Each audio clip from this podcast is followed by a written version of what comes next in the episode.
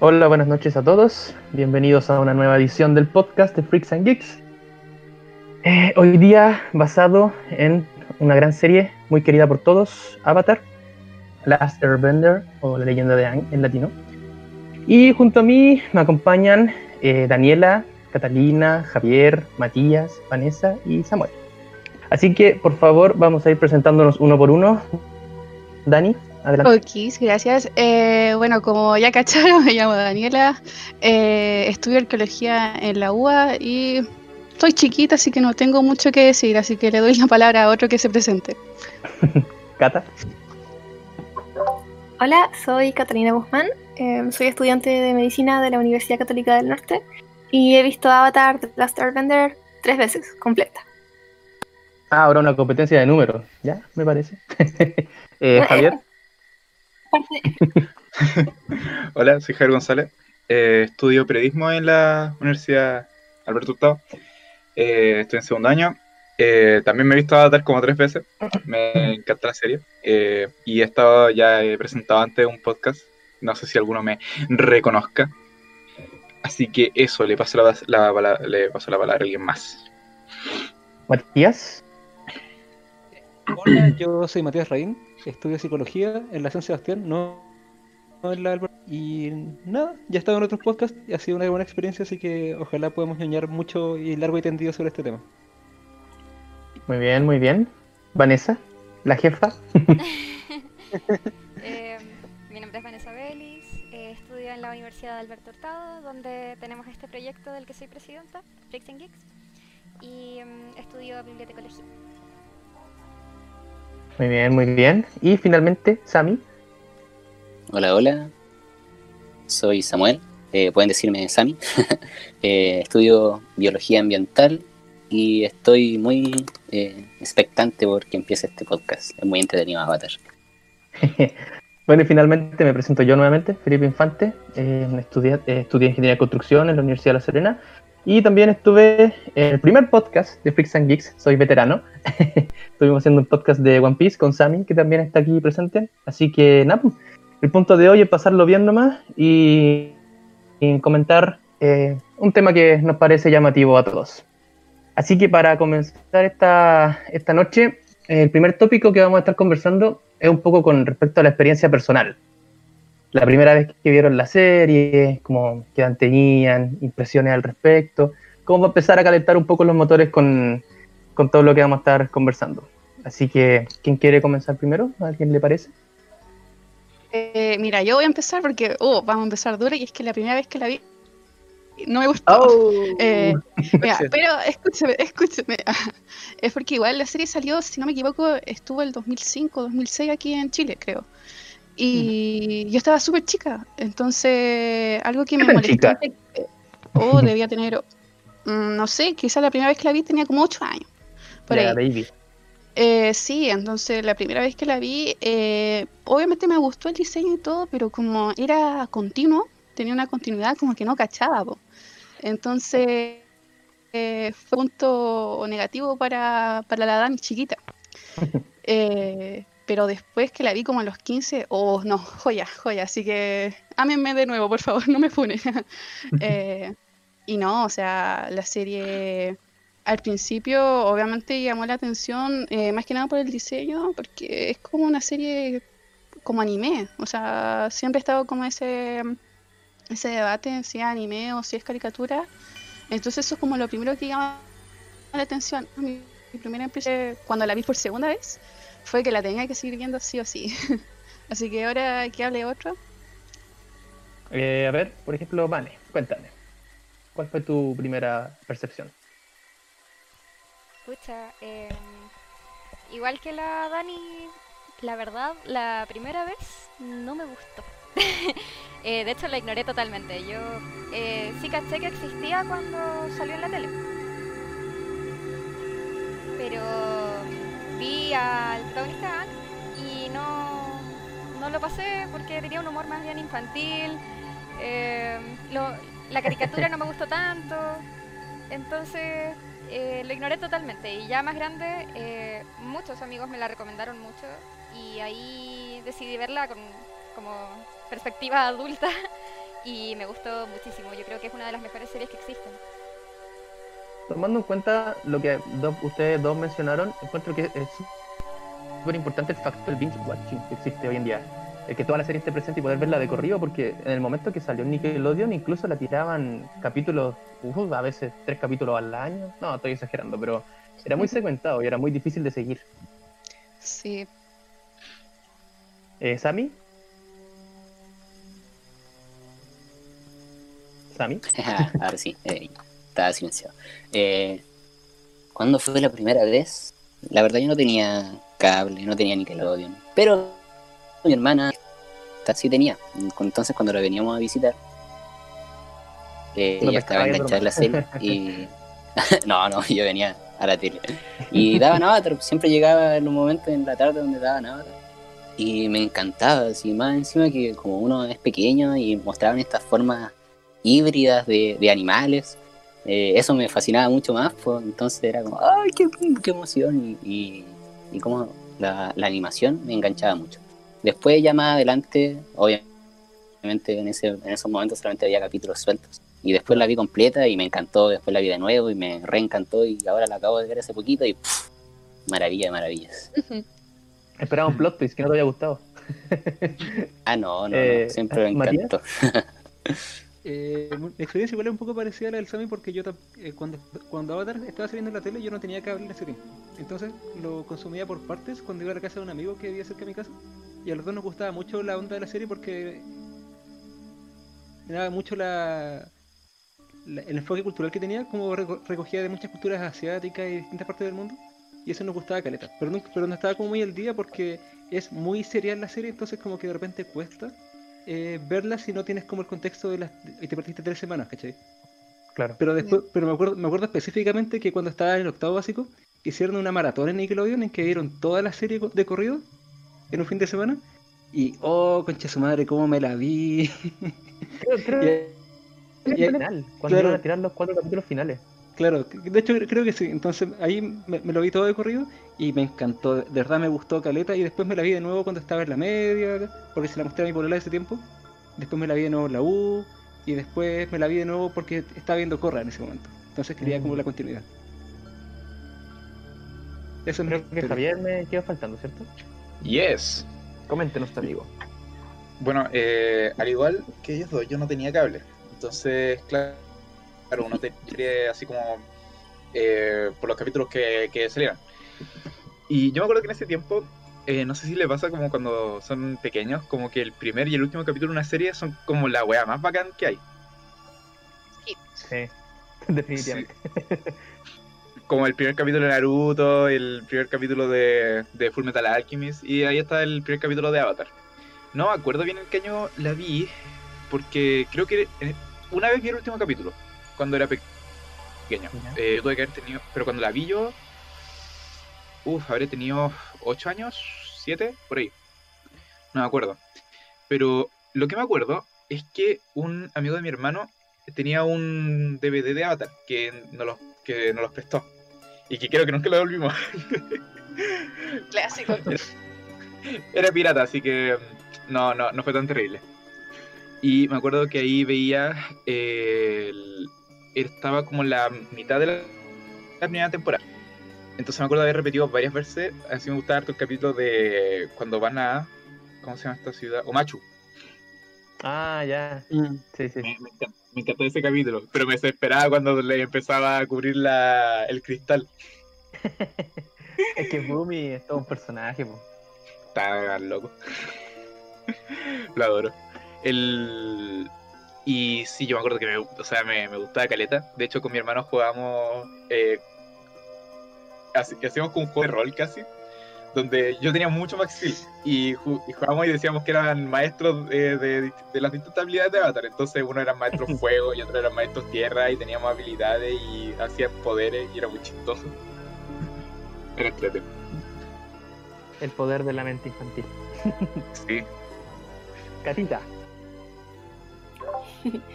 Em, la primera vez que yo vi Avatar, bueno, yo sí tenía cable y sí alcancé a ver capítulos saltados en Nickelodeon, pero nunca la seguí hasta un poco más adelante. Yo debo haber tenido como 13 o 15 y la conseguimos con mi hermano. La vimos juntos. Él es tres años menor que yo. ¿Ya? Así como en, CD, digamos. Creo que sí, creo que por CD. Creo que nos la pasó mi papá. Bueno. Y la vimos completa en el tiempo en que nos permitía el colegio, que era bastante. Y nos encantaba por dos motivos. El primero, porque eh, los dos protagonistas son hermanos, igual que él y yo. Mm. Y el segundo, porque encontramos tan bacán la habilidad de poder dominar los elementos. Eso yo creo que en la mente de cualquier niño es fantástico. Sentir Claro. que puedes interactuar así con la naturaleza. Eh, yo relataría esa como la, la primera vez, mi primera vez, porque la volví a ver más adelante dos veces. Especialmente porque quería que la vieran otras personas, entonces yo la veía con ellos. Y no, más adelante la perspectiva es completamente distinta. Eh, uno ve la serie con otros ojos, mucho más maduro. Claro, el desarrollo de personajes cambia completamente a una vista más adulta. Uno cambia el enfoque, por supuesto. Claro. Mira, yo em, tampoco tenía cable y recuerdo que la veía en la casa de un amigo en ese tiempo. Y después cuando tuve, eh, había una página, un foro muy antiguo que era un foro mexicano y subían capítulos en latino de, de series. Me acuerdo que veía Doctor House y también sacaba el- los capítulos de, de Avatar, pero me acuerdo que lo empezaron a subir cuando empezaron a salir en Estados Unidos los capítulos de la Nación del Fuego. Y cuando chico, bueno, el color rojo siempre ha sido mi favorito. Entonces yo estaba en mi salsa. Y me encima era súper extraño porque Anke tenía pelo en esos capítulos. Y entonces yo no entendía Claro. qué estaba pasando. era era súper extraño. y en ese tiempo, claro, ver serie en, en 360p era el Ultra HD de hoy en día, 8K. Y Se demoraba años en descargar cada capítulo, pero valía la pena. Eh, um, bueno, eh, vamos a um, un poquito más al, al grueso del- de esto. Personaje favorito. Partamos por eh, Vani. ¿Qué me puede contar? Mm, ya. Mi... Es que le cuesta, entonces voy a decir más de uno. Eh, pero mi top. Ah, no, eh, po. No, pues, pero mi top. Si van a estar en orden. Ya, ya. mi favorito es Appa. Mira, partimos rompiendo la regla. Ah, ya. Está bien. Lo permitiré. Ya, mi favorito es Appa, después Zuko, eh, después Toph, eh, después Azula y después Airo. Ya. Y ¿Por Appa qué? porque es que me hace tan feliz verlo. de hecho, mi, mi El diseño de Appa es muy bueno. Sí, El diseño de APA es demasiado genial. lo es. Y al principio, en, en lugar de APA, iban a usar esta combinación que, mm, que tenían para la leyenda de Korra, la- el animal que tiene ella.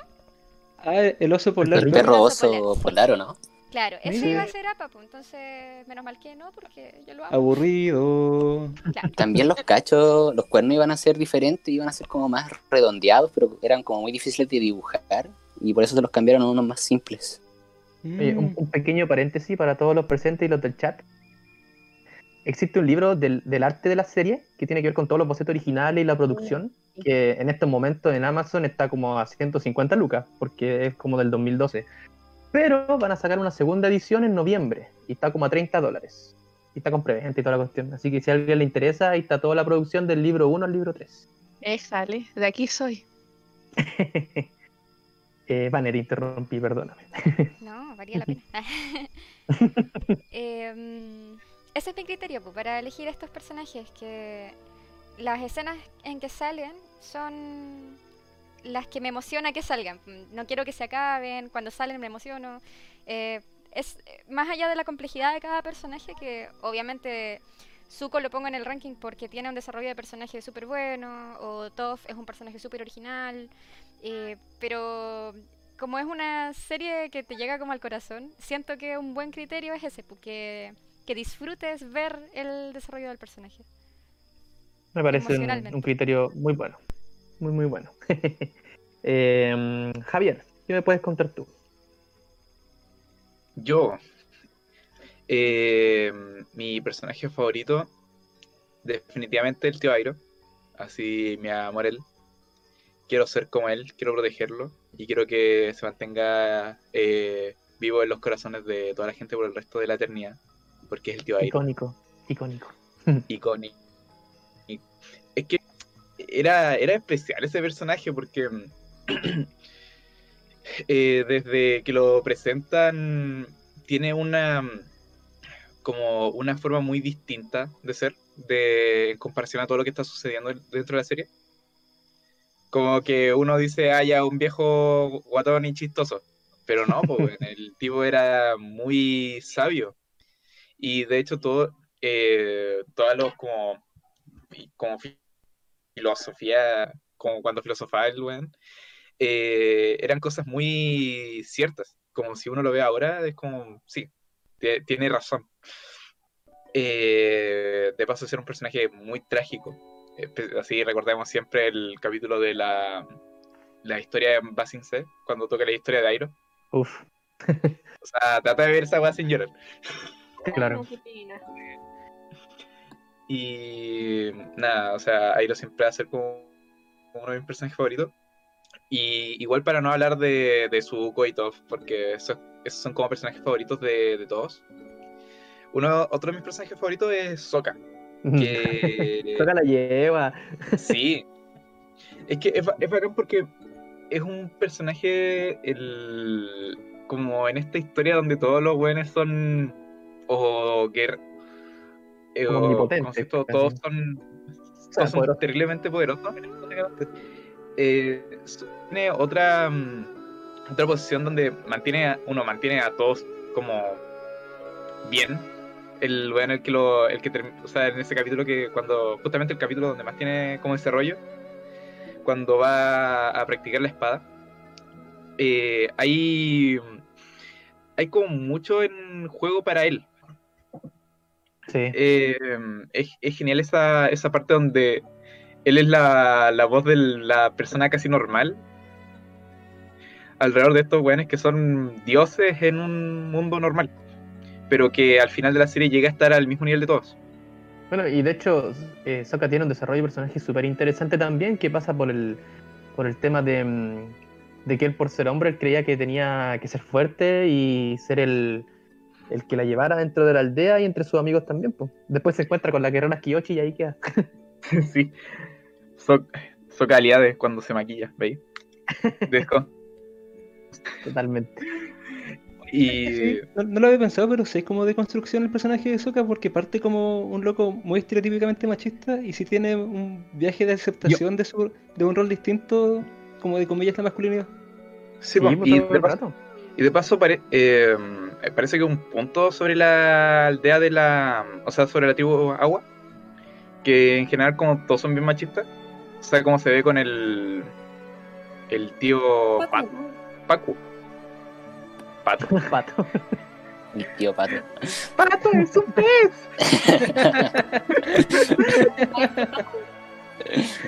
El Paco también era entero, entero machista, weón. Sí, nos dio una pelea espectacular con Katara en, el, en la tribu Agua del no. Norte. ¿va? ¿Qué cosa Entonces-? Esa, esa pelea es la mejor parte de la temporada 1 para mí. Sí, es muy buena esa pelea, a mí me encanta. Así que. Sí, respeto to- total a, a Toca. De paso, el personaje más chistoso. Bueno, igual tiene en, en la última temporada todo ese mm, arco donde entrena con su espada para poder ser también un, un- una persona más, más fiable dentro del grupo. Tenía una espada hecha de un meteorito. La wea Final Fantasy, así. Sí, weón. Me daba risa cuando lo mandaron a pintar. Y el loco como que pintaba un arcoíris, pintaba como súper como de niño chico. Y el loco era muy creativo. Me gustó mucho en ese capítulo también porque mostraba como esa creatividad o versatilidad del personaje. Como que el loco ocupaba todo lo, lo que podía. Cuando lo mandan a escribir, a hacer caligrafía y el se pinta la cara y se golpea contra el papel. ¡Ay, qué bueno! Sammy, personaje favorito. Ah, se va a repetir la verdad, porque la verdad mi personaje favorito también es el tío Airo. Eh, también por toda la filosofía que trae, y además que el tipo siempre llegaba como en los momentos perfectos y muy sutilmente con las palabras precisas. Eso, eso me sabio. encantaba del Mm. tío Airo. Sí, un personaje maravilloso. Más Encima, ese, ese, como decían en los comentarios también, el, el capítulo de las hojas de vid. Oh, qué dolor en el corazón. Qué manera de, de llegar a la emoción. Y bueno, aparte del tío Airo y el desarrollo también que, que tuvo con, con Zuko, pues sí, eh, como esa ese papel que tuvo de, de guiarlo, pero, pero no, no como un mentor siempre presente, sino que estando ahí, brindándole su amor y, y ayudándolo en los momentos eh, como, como de inflexión, como, como los momentos precisos, eh, para que no se descarriara del camino, no se fuera como al camino de- del odio y, y- llevarlo a puntos de reflexión. Eso es lo que me gustaba del tío Airo, siempre llevaba, llevaba a Zuko a puntos de reflexión. Y el otro Bueno. personaje maravilloso, el... Ah, no, ¿qué ibas a decir? La catita. Y ahí entre ellos dos se da una di- dinámica súper especial, porque Zuko no tiene padre. Y Airo no tiene hijo. Claro. El equilibrio. Termina complementándose. Sí. Y el Momo, pues. Momo, obviamente, uno de de mis personajes. ¡Ah! Momo de la dinastía Momo, su momesa. Me encanta ese tipo. Para mí, Eh. eh, siempre que lo veía, me, me sacaba una sonrisa en. En, en, en. Para mí, Y Momo eso, y eso y. que ni habla. Sí, ni habla, o sea, es solamente su presencia, sí. Sokka y Momo, para mí, ves eh, personajes cómicos de, de Avatar. Yo encuentro súper interesante el. Aparte de, bueno, el, el crecimiento viene Zuko como personaje, el, la contraparte del tío Airo. Y me parece súper importante resaltar porque la mayoría de las series, estoy hablando de esos años, porque hoy en día, al menos en la televisión occidental, se ve que hay una producción mucho más grande detrás de, la, de los dibujos animados. Pero en ese tiempo, algo tan estructurado no era tan, tan común. Por eso hoy, hoy en día sigue siendo relevante la leyenda de Aang. Y el tío además- Airo, desde los primeros capítulos, se ve como alguien que, mm, que busca el equilibrio también. po. Y el, el equilibrio viene de, de la pérdida, finalmente. La caída desde la grandeza, su gran pérdida en Basing C, que de- después vimos que tenía que ver con la pérdida de su hijo y todo el crecimiento emocional. Entonces, igual es súper fuerte. Con todo además, cariño. eso también lo que hablaba, De y- hecho, o sea, igual como esa- curioso, eh, a Creo que se cortó. Justo se cortó el- cuando iba a hacer la Sí, contraparte. no, Me quedé con la cara furioso. Oh, rayos. El tesoro está en.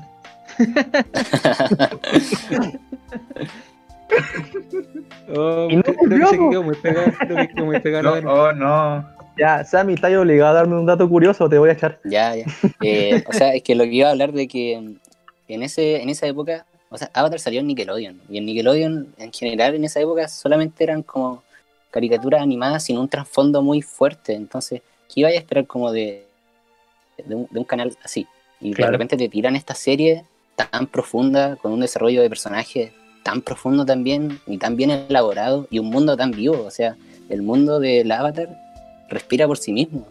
Te Mm. muestran toda esta, esta como estos ecosistemas con animales híbridos, toda como el desarrollo cultural de cada nación y cada uno basado en artes marciales propias de acá de, del como del mundo real. Entonces, como toda esa fluidez y ese realismo que le dan y, y esa viveza del universo de Avatar eh, era como muy chocante en comparación con todas las series que estaban dando en el mismo Nickelodeon en esa época. Y es difícil de lograr, más encima en una gran cadena. Dani, volviste. ¿Cuál es tu Sí, dato curioso? Perdón, que cuando estaban hablando del tío Airo, que al final de la serie lo iban a hacer que traicionara a Zuko. Y menos mal no lo hicieron, porque, o si no, a la borda se iba a ir todo el desarrollo del personaje sabio. Oh, pero qué intenso. por- para- ¿Y cuál era como el objetivo de hacer que, tra- que traicionara a Zuko? Porque. Es No como que va, sé. va- va- va- va en contra de toda la caracterización del personaje. po. No Que- sé qué estaban pensando en ese momento. Bien curioso tu dato, porque queréis que te diga? Me- Menos mal no pasó. Eh, sí, igual me parece raro porque mm, tiene que ver incluso con el White, White Lotus, se llamaba la, la asociación, ¿o no? Eh, sí, conozco. es del otro. Quizás la traición venía por parte de que Zuko quizás no tenía una redención. Puede haber sido, no sé, Mm. bien extraño. De, de hecho, hay una, mm, hay una cosa que yo vi sobre Zuko que mencionan, que había un tiempo donde todos los villanos los dibujaban como muy, ¿cómo decirlo? Guapos. y que y que Zuko cuando lo presentan, o sea, tenía un aspecto eh, inquietante. Era pelado. O sea, era pelado, tenía en el ojo, tenía ese, ese como... eh, un- o sea, el peinado era muy raro ya en sí. ¿Qué le pasó a este tipo? Se preguntaba uno. Sí. Y de hecho, al final de la de la primera temp- de la primera temporada está hecho mierda. No sé si te acuerdas. Sí, Entonces- pues, Con, con un ojo morado, lleno de cicatrices. congelado a muerte. Está, está hecho basura. Entonces, eh, como que ahí. Y, y tiene su arco de, re- de redención. Donde, como decían, como. Lo, al menos como los comentarios que he visto es como a este weón lo, lo se tuvo que se tuvo que volver como guapo, se tuvo que volver como bueno, por así decirlo. Entonces le iban a permitir que te, que te sintieras atraído con, a él hasta que tuviera su arco de redención. Yo me acuerdo que estaba tan enojado en la batalla de Basing C, cuando tiene como su recaída al lado oscuro, por decirlo de una forma. Y en, en su momento, cuando era más chico, me pareció que era innecesario. Decía, pero si ya tuvo su cambio al lado bueno, ¿para qué hacen esto? Y creo que finalmente, es como dicen, tenéis que probar la. Tenéis que saber que finalmente lo que siempre quisiste no era lo que esperabas. Creo, entonces Sí. creo que es válido.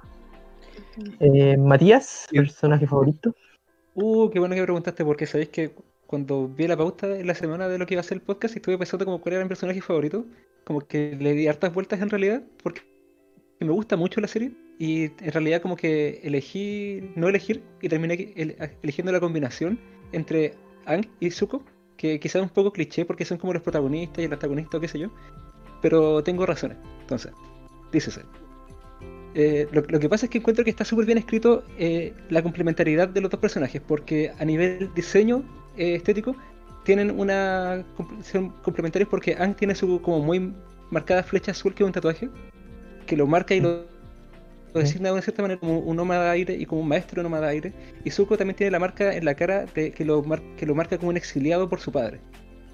Eh, Eso ya es como un primer nivel de complementariedad que, me- que encuentro que está súper bien logrado. Lo se- y Buena. lo segundo y lo más importante, que está como más, que es lo que encuentro que está mejor trabajado quizá en toda la serie, es que ambos tienen un, via- un viaje de personaje que de cierta, de cierta manera es como opuesto y complementario.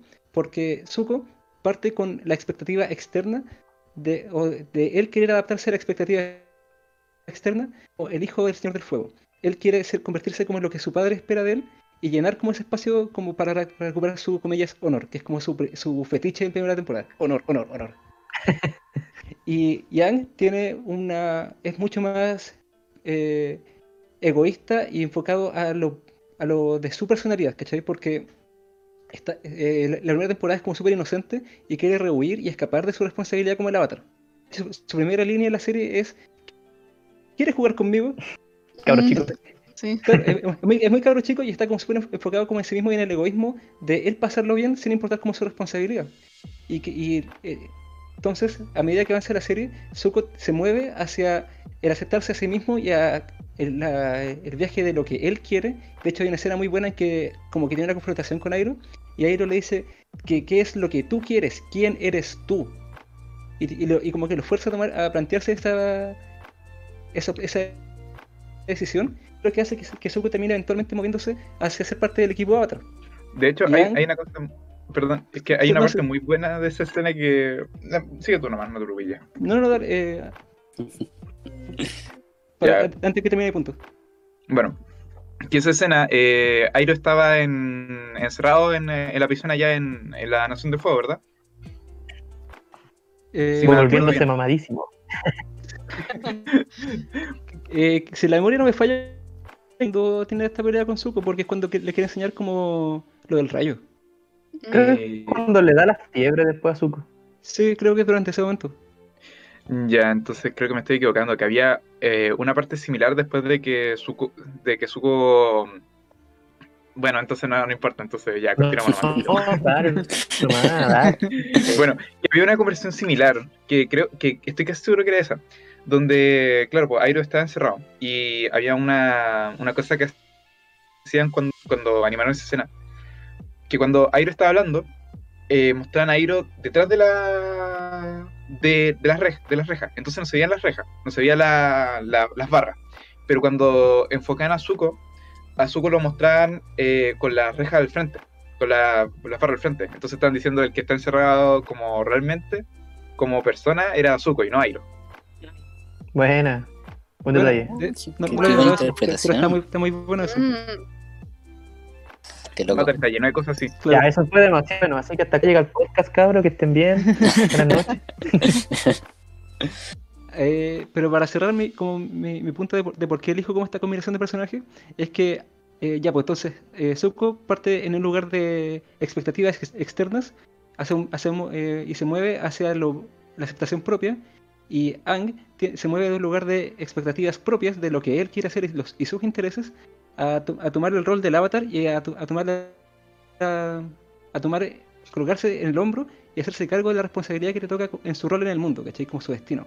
Y tiene que, por ejemplo, en, en un momento como consultar con sus vidas pasadas y con toda la gente que, que lo rodea y, y tiene que en un cierto momento eh, tomar la decisión de que tiene que matar al Señor del Fuego. De que más allá de lo Mm. que a él le parezca cómodo o incómodo o que vaya en contra de sus valores personales como nómada aire, eh, eh, tiene que tomar acción y la inacción solamente va a causar más daño como, como fue cuando escapó del aire. Sí, bueno, no, hay, hay un, disculpa, hay un capítulo en la primera temporada que enfoca súper bien eso, el, la tormenta se llama el capítulo, Sí, cuando se pierden Soca pescando y ahí tienen el- la dualidad de los personajes, esa es como la primera vez que la serie se da el, el tiempo de mostrarte que, esto, que los dos personajes están finalmente en el camino del héroe. Pero a lo, a lo que voy yo es como que me, me gusta esta complementariedad en que ambos en su rol de, o en su, en su viaje de autorrealización y, y- y para volverse como par- para volverse lo que tienen que ser por el bien de, de ellos, de sí mismos y del mundo, tienen que tener un viaje opuesto, porque Zuko se mueve de la expectativa externa a la propia y Aang se mueve de, de la- del interés propio al interés externo. Bueno, Y eso, y, y eso, se, y eso se complementa finalmente cuando los dos eh, tienen como este momento en que van a buscar a, lo- a buscar a los, a los maestros fuego originales y tienen como este baile con los dragones y es el baile de la fusión. Hermoso ese momento. Em, En- Em. es, es- esa la encontré súper genial porque es una, una- o sea, por temas de color, ¿cachai? Ambos, los dragones son rojos y azules, ¿cachai?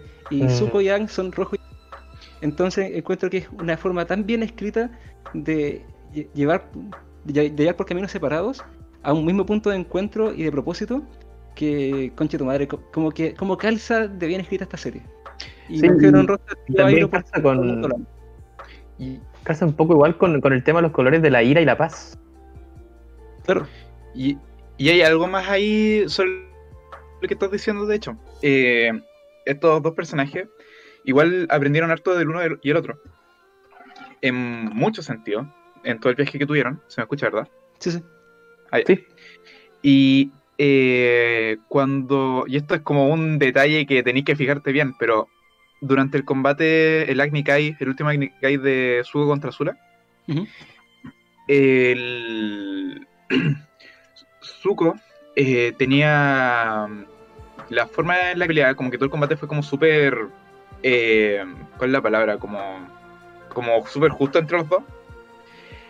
Pero el ataque que cuando Zuko como prácticamente gana el combate y derriba a Azula, si uno ve la escena, Zuko está haciendo una un, como la forma en la que él hace como su ataque es un movimiento que no es de, de, la Nación del Fuego, un ataque más bien del como de Maestro Aire.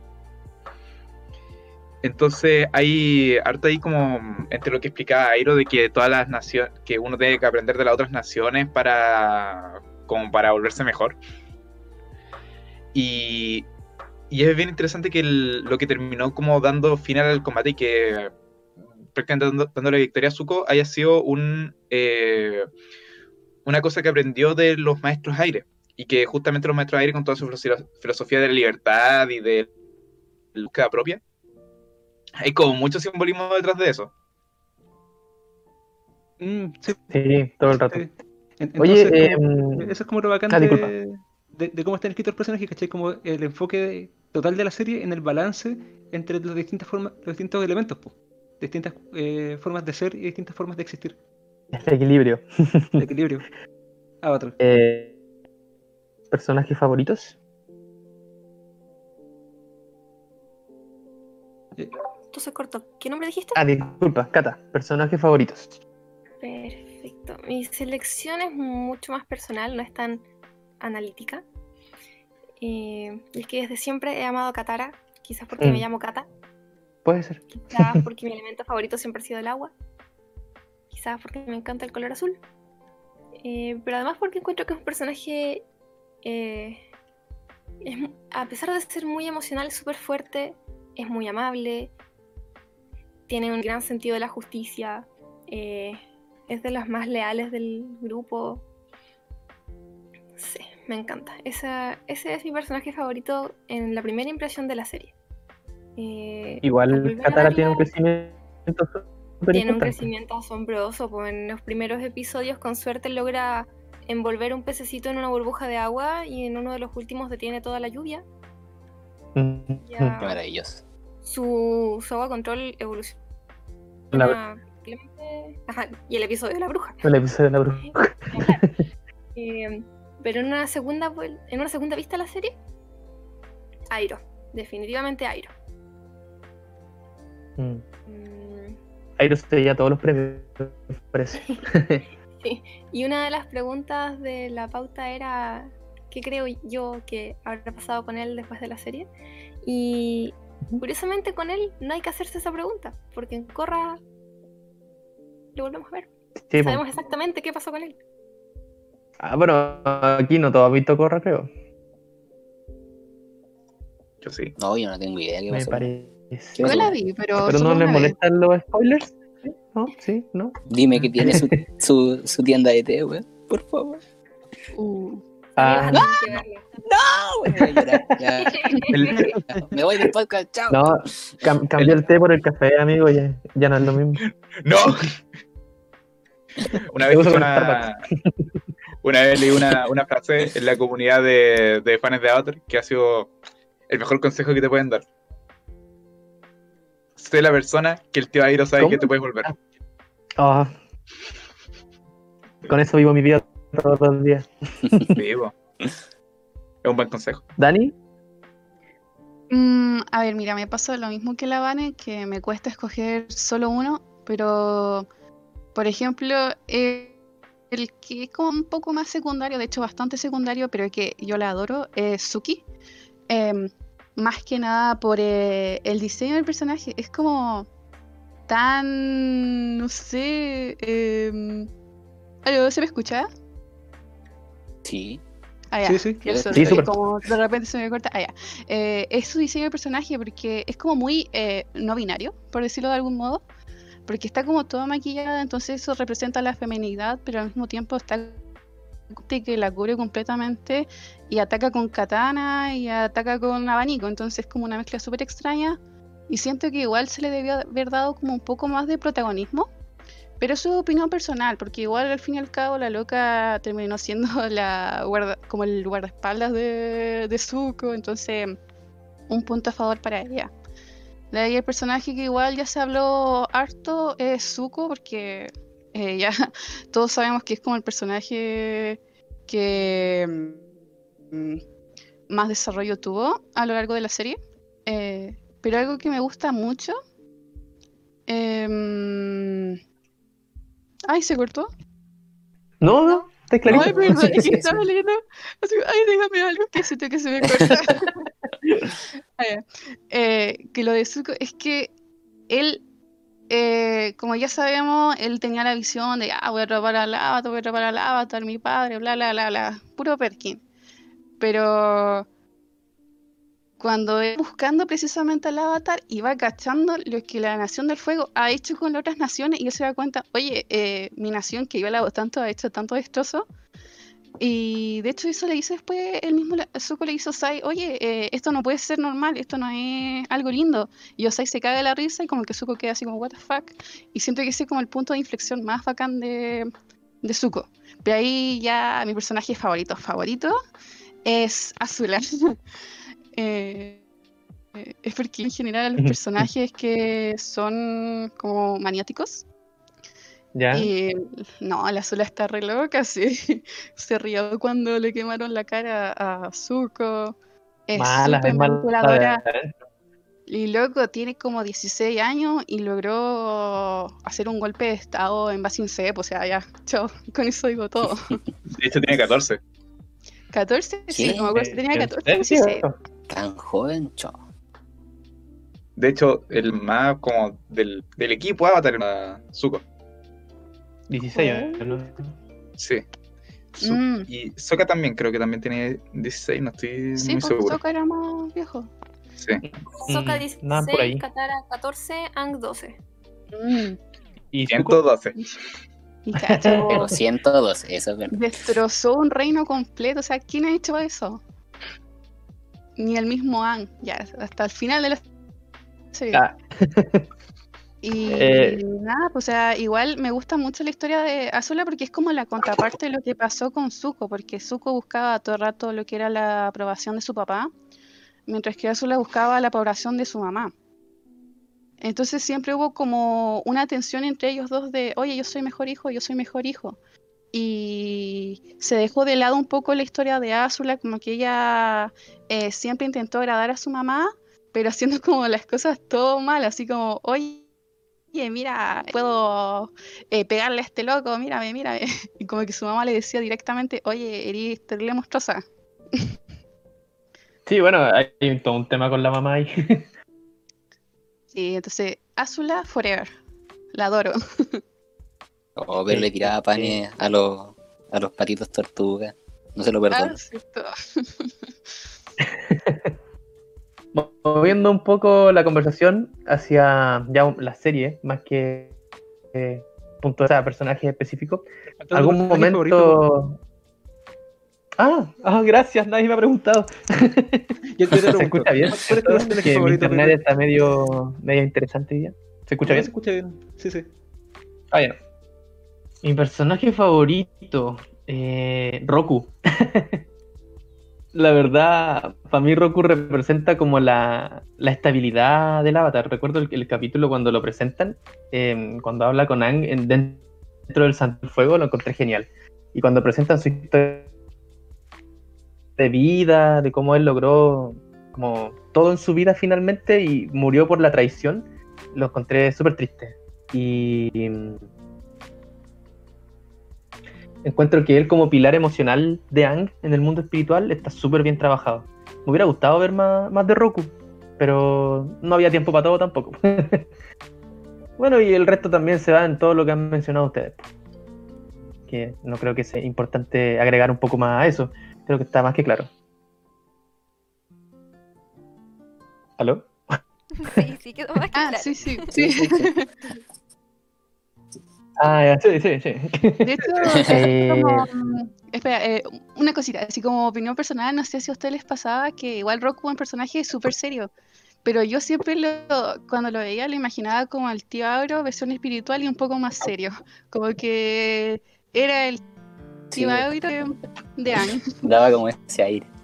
Es que yo creo que Roku se superpone a la situación nomás. De hecho, hoy día estaba viendo algunos capítulos como para recordar y vi precisamente ese que les menciono, donde se encuentran dentro del santuario. Y Aang está súper complicado porque Roku le dice que tiene que masterizar los elementos antes de que llegue el cometa. Y eso falta cuando termine el verano y no me acuerdo cuánto era, pero no era mucho tiempo. Y él le dice así como, no, si yo me demoré años en, en lograrlo. Y Aang Como queda como 12 puta la weá. años. Pero él le dice, claro, entrenamiento. Y tú Pero tenés dice, menos "No te de un año, así que que puedes hacerlo". nomás. Dice, sé que puedes hacerlo porque lo has hecho antes. Y ese concepto de, de la unión espiritual de los avatars y el, el- el conocimiento del legado lo encuentro demasiado exquisito, demasiado eh, bien logrado. Y no es nada nuevo, se ha visto en otras cosas a lo largo de los años, pero, pero está súper bien hecho. Sí. De hecho, el estado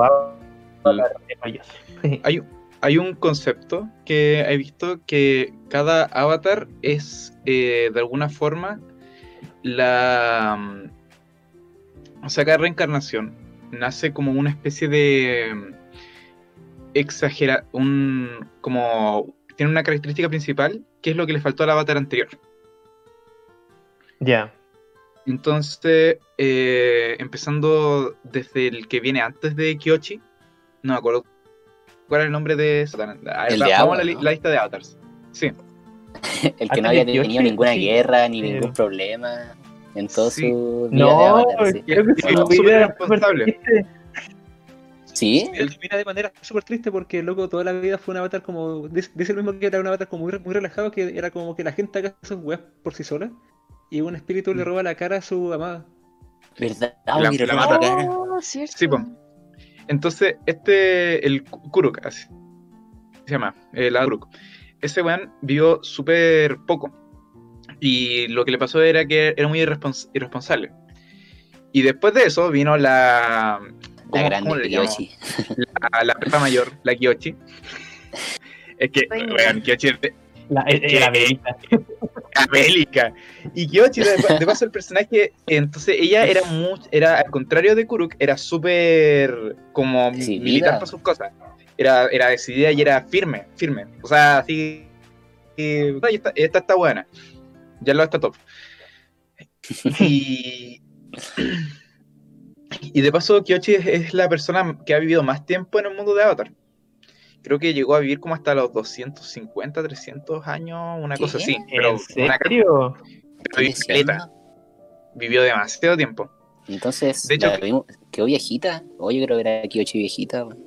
Yoshi viejita. Pero de hecho tiene un. Hay unos libros de ella. El Trace of Kyoshi. Sí, no, son- salieron hace poco, creo. Sí, los quiero leer. Sí, salieron en 2019. Eh, y dicen que es más veriga que la cresta. Entonces, eh, no me acuerdo cuál era el, el aspecto que a ella le faltó que estuvo en Roku.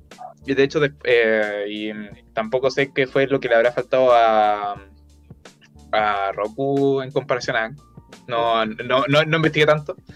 Pero- de lo que sé, eh, Korra eh, se nota, el- o sea, cuando uno llega a Korra, la diferencia con Aang, que a le faltaba Claro. esa decisión, La chispa.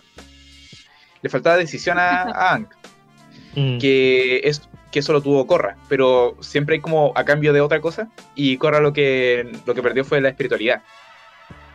¿Sabes qué? Está súper buena esa lectura. Déjame complementarlo un poco porque yo creo que como que lo que tenía Kyoshi que, le- que quizá le faltaba o que se cambió cuando, se- cuando fue Roku es que Kyoshi era muy, de- era muy decisiva y muy firme y ella, por ejemplo, llega y mata a Shin el Conquistador, creo que se Sí. llama. Sí. Este tipo que quería como unif- unificar el reino tierra. Ella llega y lo mata y no, y no- y no le molesta nunca. Pero Roku se hace el weón por décadas de que su mejor amigo está a punto de causar un genocidio. Y eso Claro. termina costándole caro a todo el mundo, ¿cachai? Entonces, y, y- eso le- esa como indecisión es lo que cambia cuando, cuando, cuando Kyoshi pasa a ser Roku. Y quizá eso es lo que causa que después Aang, en, en vez, en vez de hacer como de su primer instinto es, es escapar de las cosas, parte de su naturaleza como avatar, como avatar, como que nace en el aire. Claro. O incluso podríamos eh, leerlo como. eh, a ver. Que de todas formas el avatar eh, Roku. ¿Aló se me escucha? Sí, súper. Ah, ya. Podríamos. Así, ya estamos entrando a teoría, weón. Entonces, el, el Roku, eh, lo que tiene eso era que no sé si sea tanto como decidido, pero más bien como. O sea, no, no indeciso, sino más pacífico. Se toma muy en serio, claro, el tema de la estabilidad emocional. Sí. Yo creo que, Eh, que Roku tenía como una visión más amplia, como del mundo y de las naciones, y quizás Kyoshi, si bien tenía mucha decisión, quizás le faltaba un poco esa como esa como, como visión de Avatar, o al menos como esa esa visión como más abierta, más de mundo, más de posibilidades. Mm, sí. Claro, pero igual piensa que ella, del- ella partió en el reino de la tierra, pues ella es una avatar tierra principalmente, entonces siempre son como de, de personalidad como de pa. Claro, pues. Ir, ir personalidad al choque firme. di- di- directo contra el problema y no necesariamente buscar como la solución creativa del asunto. En Es muy bueno este capítulo. sí. En conclusión, Kuruk era Pero Perkin. Moviéndonos un poquito ahora hacia Yoshi. momentos de serie. Eh, conversemos sobre momentos que, le- que les impactaron, que, que cambiaron el curso de la historia de la serie y que quizás a ustedes le- les dio mucho de qué hablar también. Así que por esa expresión de ¡Ah! Sammy, tú primero. Ah, a ellos. Ya, pero no, no, no se burlen. Pero es que, es que. Es que, es que la pelea de Momo y Apa, weón, me dejó muy. What the fuck. Realmente me pilló hablando muy bajo. Fue hermoso, o sea, ver a Apa con esa armadura roja y esas seis espadas en las extremidades. Y a Momo como Ronin, así con su, con su katana y su vestido. O sea, su mm, azul. Oh, y, y- y el momento de tensión cuando iban a chocar espadas, yo estaba así.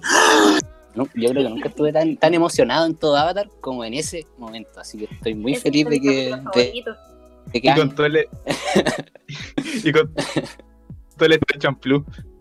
Sí, De o sí, hecho. oh.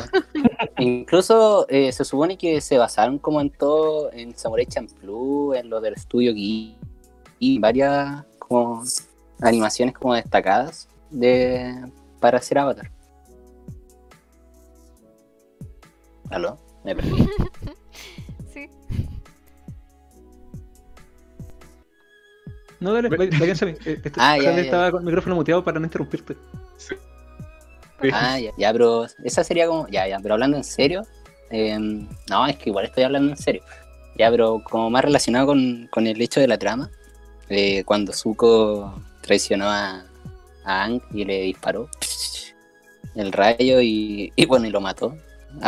O sea, el, Aang se murió por unos segundos. Sí. Para mí esa cuestión fue, fue realmente impactante así. Porque todo nos indicaba que se iba a unir y, y lo traicionó. Y para mí es, ese, ese vuelco de trama fue hermoso. Así, me descolocó completamente y realmente no lo esperaba. Pero no fue Zuko el que le disparó el rayo. Ah, verdad, po, pero, pero verdad, tenéis razón. Porque Pero lo traicionó, pues. Sí, sí, lo traicionó. Entonces, esa, esa traición me, me dejó como. No, no me lo esperaba para nada. Así. Te dejó loco. Momentos impactantes. No, Eh, Suapa, la verdad, para mí es lo mejor. Eso. Se lleva el, el premio, ¿decís tú? Sí, sí. Vane, ¿qué me puedes contar tú? Mm, Cuando me lo preguntan, los primeros dos que se me ocurren son cuando Toph inventa el metal bending. Uh, Me Buena. gustó mucho eh, y me sorprendió mucho. Em, y, mm, y se me olvidó el otro, porque soy así. parece que no era tan bueno. Y la pregunta era, ¿qué suceso me dejó sorprendida? Sí, por ejemplo, traiciones o algo que no esperaba. Y yo, por ejemplo, realmente no esperaba el, el cambio de personalidad de, de Zuko. Ah, no, yo sí. Eh, mm, no. Era chico, pues, Voy a no me pensar, voy a pensar. sí, voy a ir a más grande, en verdad. ya voy a seguir pensando. Eh, ¿Dani? Ya volveré a ti, Vane, no te vayas a escapar. Eh, de los momentos que más me dejaron para adentro y yo quedé así como, wow, ¿qué onda la serie? Es de hecho los primeros capítulos cuando eh, Aang va al Templo del Aire Oh, a, a buscar a sus a sus monjes y todas las cosas y estaban todos muertos y yo quedé así, ¿qué? Fue muy bélico porque más encima ahí estaba el, ¿cómo se llamaba? Yatso creo que se Yatso. llamaba.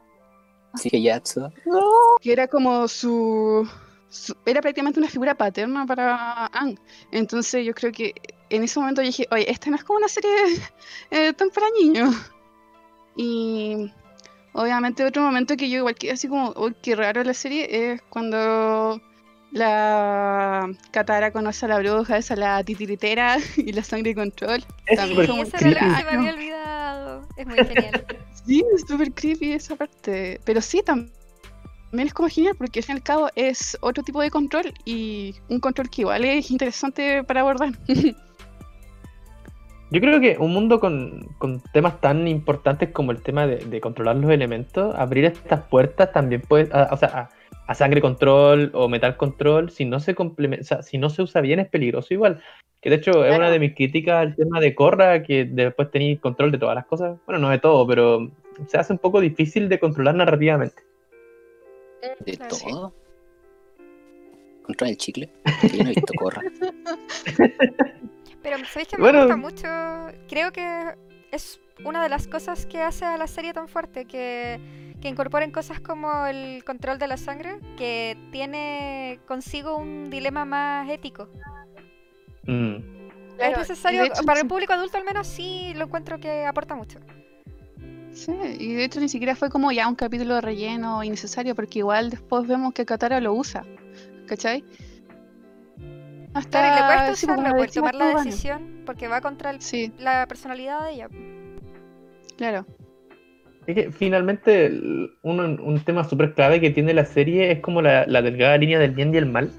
¿Cachai? Como qué cosas podías hacer para lograr tu cometido. Final, que finalmente esa es la, la- la duda final que tiene Aang si tiene que matar o no al Señor del Fuego. Y él como avatar tiene que encontrar como la solución más estable, más in- intermedia. Que bueno, spoilers, la encuentra. Pero es súper interesante esto. Las cosas que hacemos, cómo, cómo las hacemos y por qué las hacemos. Claro. Cuando alguien Ah, comentó la Eh, eh, eh, eh, fuerte, perdón por interrumpir. eh, es No, que nada. alguien escribió en el chat. ¿Qué escribieron? ¿Villano favorito? ¿Cuál es el villano favorito? ¿Esa es una película o no? Ah, no. Ah, la gatita pidió la palabra. Cata. Fue hace rato, sí. Eh, ¿Verdad lo mismo? Em, el cuando leí la pregunta del momento más impactante, pensé en tres. Uno, que ya lo dijo Sammy, que es el capítulo de pesadillas y alucinaciones, que es buenísimo. Mm. Grande capítulo. es muy buena. Otro que también lo dijo alguien por ahí, que es el de la encrucijada del destino, creo que también lo dijo el Sami. Cuando o uno cree que y, y que todo va a salir bien y de pronto plot twist. Traición. Eh, En ese momento tengo que haber llorado y recuerdo que en esa época de mi vida yo entraba a YouTube y buscaba AMVs de esas. Con Linkin Park. Con- no, no con Linkin Park, con. Evanescence. Eh, pero si tengo que quedarme con uno, nuevamente, sección muy muy personal, eh, cuando el gurú le enseña a Aang sobre los chakras. Uh, Oh, qué buen buenísimo. capítulo. Es muy, es muy bueno ese capítulo. Yo, Sí. yo igual lo, teni- lo tenía como de mis favoritos. Llevo haciendo yoga mucho, mucho tiempo. Eh, mi papá hace reiki, mi abuelita sabe de temas espirituales también, y a pesar de que esta es una casa bastante científica, muchos creemos en, en las energías y en los chakras y en el yoga y en el reiki. Entonces, es encontrar un personaje que explique cada, cada punto tan simple y tan correcto, no, lo encontré fantástico, fantástico. buenísima. Mm. Yo quería mencionar- Disculpa, dime. Que sí siento que afecta la trama para Aang porque el último punto, el último chakra es con el cual él tiene que lidiar, con el que más le cuesta lidiar, pero que también, como expliqué, lo explican tan, tan simple y tan correcto que creo que para el espectador, al que realmente cree, es algo que tiene sentido. Yo, yo me sentí una persona diferente después de haber visto eso. Sí, no, te creo. De hecho, el, el último chakra que tenía que ver con el, el dejar ir a las personas, porque finalmente el, el avatar viene al mundo a ser como el, el puente, pues. entonces tener tanta conexión terrenal también puede ser un desequilibrio finalmente. Y, y, claro, y que no lo quisiera hacer, también habla un poco de su inmadurez emocional, pues. o madurez emocional, también es debatible. No ¿Qué es lo que esperaban? Tienen El- 12 años. hablar del desapego. Cuando el amor duele, a los 12 años. A los 12 años es para siempre, po. Javier, momento. Uf, ya. Eh, sí. Así, eh, empezando por un momento chistoso. Nada, eh, Soca drogado con juguito de De cactus. cactus. Oye, súper bueno ese Eh. capítulo en todo caso. Sí. Hay un video muy grandioso donde ponen. hacen que a- Zuko, o sea, Soka entre en estado avatar mientras está drogado con juguito de cactus. Es muy chistoso. Deberían buscarlo. No, pero la escena chocante para mí. Cuando están en la biblioteca de esta Washington. infinita gigante, esa, de, de Washington. Eh, Del guachito. Sí, de. Sí, de. ya, no, ya no tengo otros chistes más que decir. Eh, y aparecen estos tipos de. como piratas de arena o lo que sea. Y se llaman a APA. No, Es me trae recuerdos de Vietnam. No. Es Y una escena ahí que no podía hacer nada. Eso, eso. Top tiene la reputación de ser la weona más brígida que hay. O sea, literalmente es intocable la tipa. Y esa escena la pone tan vulnerable. Y de paso con todo lo que está pasando que se siente así. Sí, es muy brígida la escena. Y por eso me encanta como... eh, o sea, Top es una- es uno de mis personajes favoritos. O sea... Es que bueno, eh, hay tantos personajes que ponen Avatar, pero así Top de los mejores para mí. Y una de sus gracias era que, bueno, es la... Es la, me- es la mejor y ella sabe que es la mejor. No falla Y- nunca. Exacto. Y ver esta escena donde cuando se lo empiezan a llevar y Apa está como tratando de resistirse, y ella como que trata de golpear los weones y le falla, porque la tipa es ciega y está en arena y no puede ver, y se ve tan Y se- débil, tan impotente. Y se está hundiendo la biblioteca también, pues. Tenía dos cosas, o salvar a APA o salvar a sus amigos. Entonces fue una escena súper cuática, o sea, yo, yo quedé súper mal. Y de, y de paso las ramificaciones que tuvieron eso, como con lo que pasa con APA.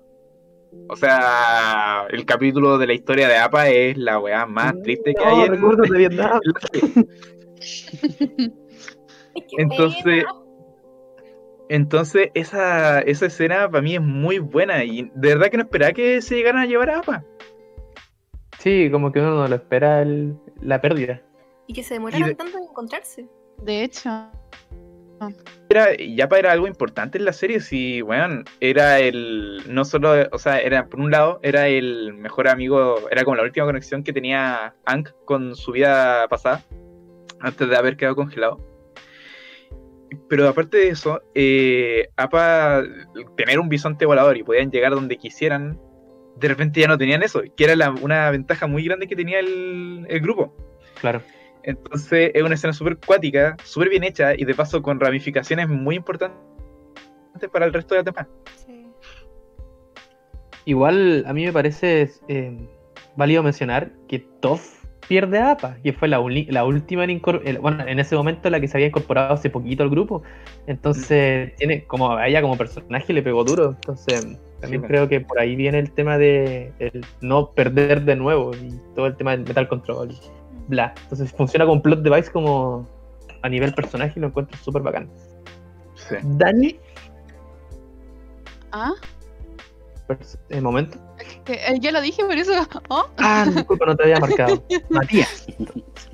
Eh, ya, yo tengo tres momentos. Un, un momento, el primer momento que me encanta por el tema de cómo construye el mundo, eh, lo- igual lo mencionó la Dani, es cuando el gurú Patik le enseña a Avatar a Aang sobre los chakras. Ujú. Y me gusta Caleta, no, no, por- no necesariamente porque yo crea las energías o cosas así, la verdad soy como un loco muy anti ese tipo de posiciones, pero me gusta cuando las series construyen como su sistema de magia, cuando lo explican y le dan como eh, razones de, de funcionar y por qué no. Me fascina, encuentro que está súper bien hecho y que hace que la decisión que toma Aang al final está tan bien detallado como la importancia de que, de que libere el chakra y que deje de ir como sus conexiones terrenales. Encuentro que está tan bien logrado que hace que tenga mucho peso. Igual, otro momento que me encantó, y que igual es como bien, que es como, hasta da un poco de miedo, es cuando están en Basing C el capítulo creo que se llama como Ciudad de Muros y Secretos, ¿Ya? que es cuando le lavan el cerebro a Jet, en la policía secreta de Basing C. Oh, Ah, Oh. cierto. Es- esa- Sí. Ese concepto de, de un estado total- totalitario con gente que tiene poderes mágicos y que te puede lavar el cerebro con ese tipo de cosas y que están tan enfocados en hacerse los hueones sobre la guerra que existe, me, lo encontré tan genial y tan bien ejecutado que igual es de mis momentos favoritos de la serie. ¿Cómo se llama la mina que la cambiaban a cada rato? Shuli, Eh, ¿no? Chuli. no. Chulí es de Corra. Ah, sí. Sí, Era Sí. como Link. Sí. El Sí, rey pero de me- al lago me- Laogai. Meili, ¿puede ser Meili? No sé, creo que estáis pensando No, en pero Tylee. eran los- Sí. Era. Jody. Judy. Judy, po. Judy. Judy. Sí, eso. Judy. Sí, Judy, buena Sí. Sammy, gracias. Y tener que nada. Sí. Ese, ese momento igual lo encontré que estaba terrible bien, bien logrado. Pero la última cosa que quiero el último momento como what the fuck que quiero señalar, y es como mi parte de hater y alguien me va a funar al respecto, Fue una. Pero es que, eh, es que no me gusta tanto el final, cómo, cómo se resuelve el conflicto final, no sé si me gusta tanto. Porque, Ya. A mí y, y esto- y- tampoco. y- y a mí me contraria bastante porque me encanta el concepto de las tortugas leones, me encanta el diseño de las tortugas leones, me encanta todo el rato que Ang pasa en la tortuga león. Pero cuando, pero cuando Ang, básicamente sin agencia propia, eh, le conceden el poder de no tener que tomar la decisión que ya, te- que ya había tomado y que le había costado y que había, había sido como todo un tema para él, le con- la trama le concede mágicamente este poder que no se había mencionado en 60 capítulos de, de- de- de serie. Nadie mencionó jamás el, el, control- el Energy Bending.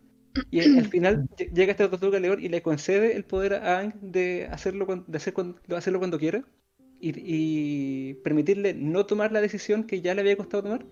Encuentro que es como un Deus Ex Machina un poco muy tardío. Como que no se lo Sí, ganó, esto. Claro, sí, por- porque, si por último Ang hubiera tenido un viaje de decisión propia en que dice así como, no, eh, yo escuché alguna vez cuenta de las tortugas leones, así que voy a pegarme el pique y a buscar una tortuga león y quizá ella me puede dar como consejo o ver qué puedo hacer para no tener que matar al Señor del Fuego, la zorra, ¿cachai? Hagámoslo. Me, me gusta, me gusta el concepto, pero no está ejecutado. ahí. Eh, yo interpreto esa escena no como que el león tortuga le dio el poder, sino que el poder siempre ha estado dentro de él y el león tortuga se lo permitió ver. Y que es el desenlace de todo un momento de, de introspección y de duda. A los Star Wars. Eh, creo que la leyenda de Korra arruina eso. Ah, pero es que igual No, la leyenda de Korra es otro tema. Es como. Sí, bueno, estamos hablando de Ang, pero tampoco sí. creo, no sé si lo arruina, yo creo que...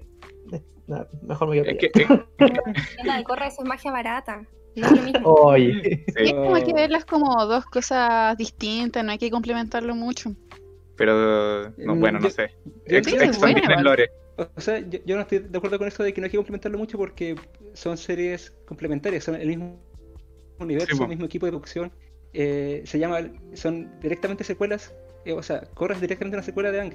Entonces, eh, yo encuentro que quizás no es necesario leer Avatar a través de Korra, pero uno no puede negar la conexión y que sí es parte del lore y del canon. Claro. Mm. Claro. Eh, no, no pero nos es- carrilemos tanto hacia Corra.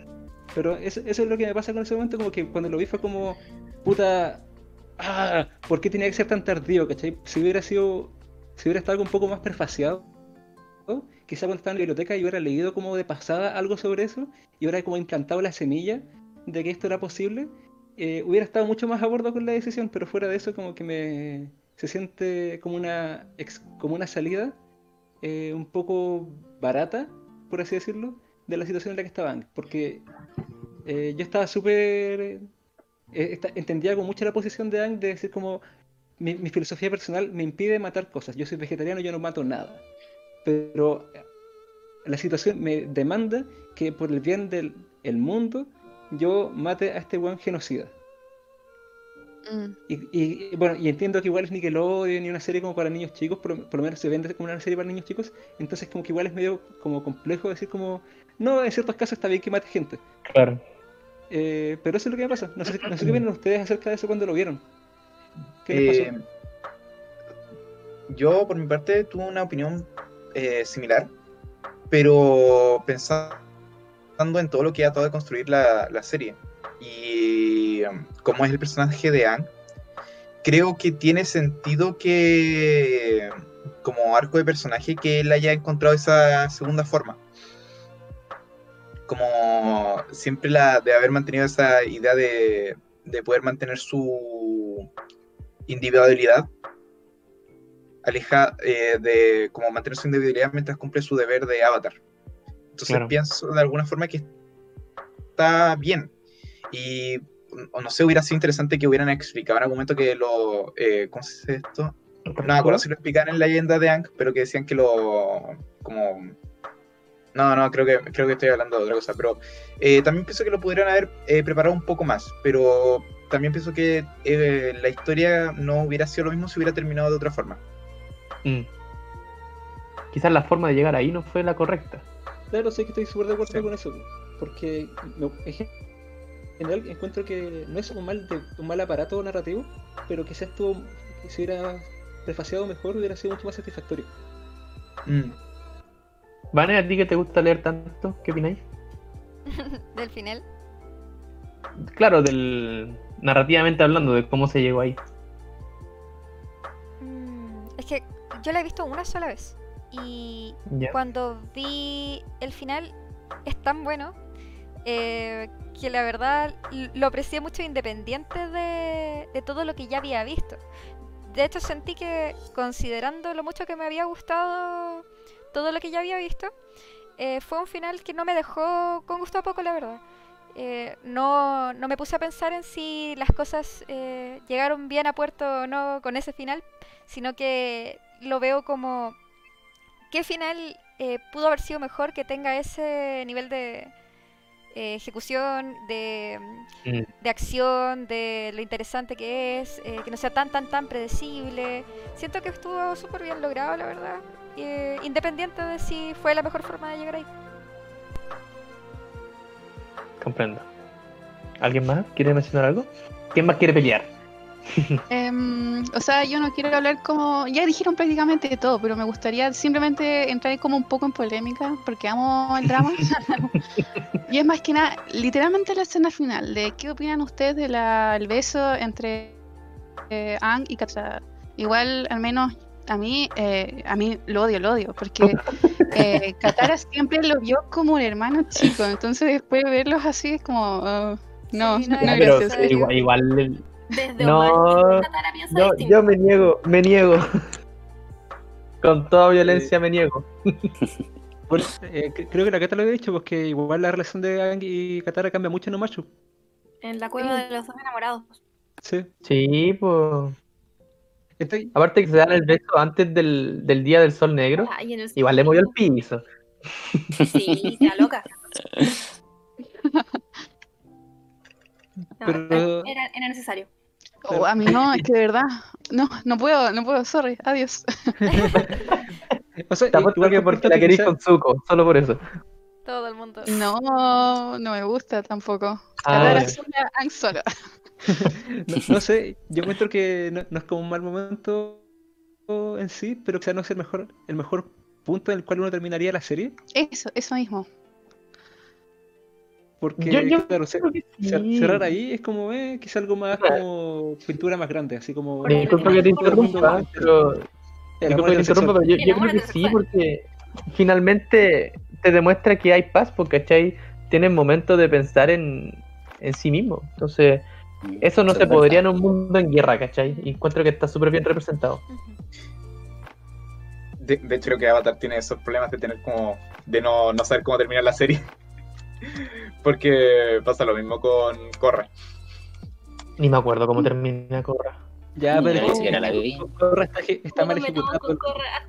Sí, no, no nos descarrilemos. No, pero podemos en en algún momento de este podcast hacer como una tangente para tocar Corra porque quiero hablar al, al respecto con la gente que esté leída sobre eso.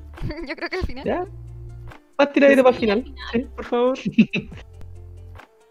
Ya, ya. Ya, bueno, pero yo defiendo el beso con toda violencia, ¿eh? así que el que esté en desacuerdo se va de acá. Chao.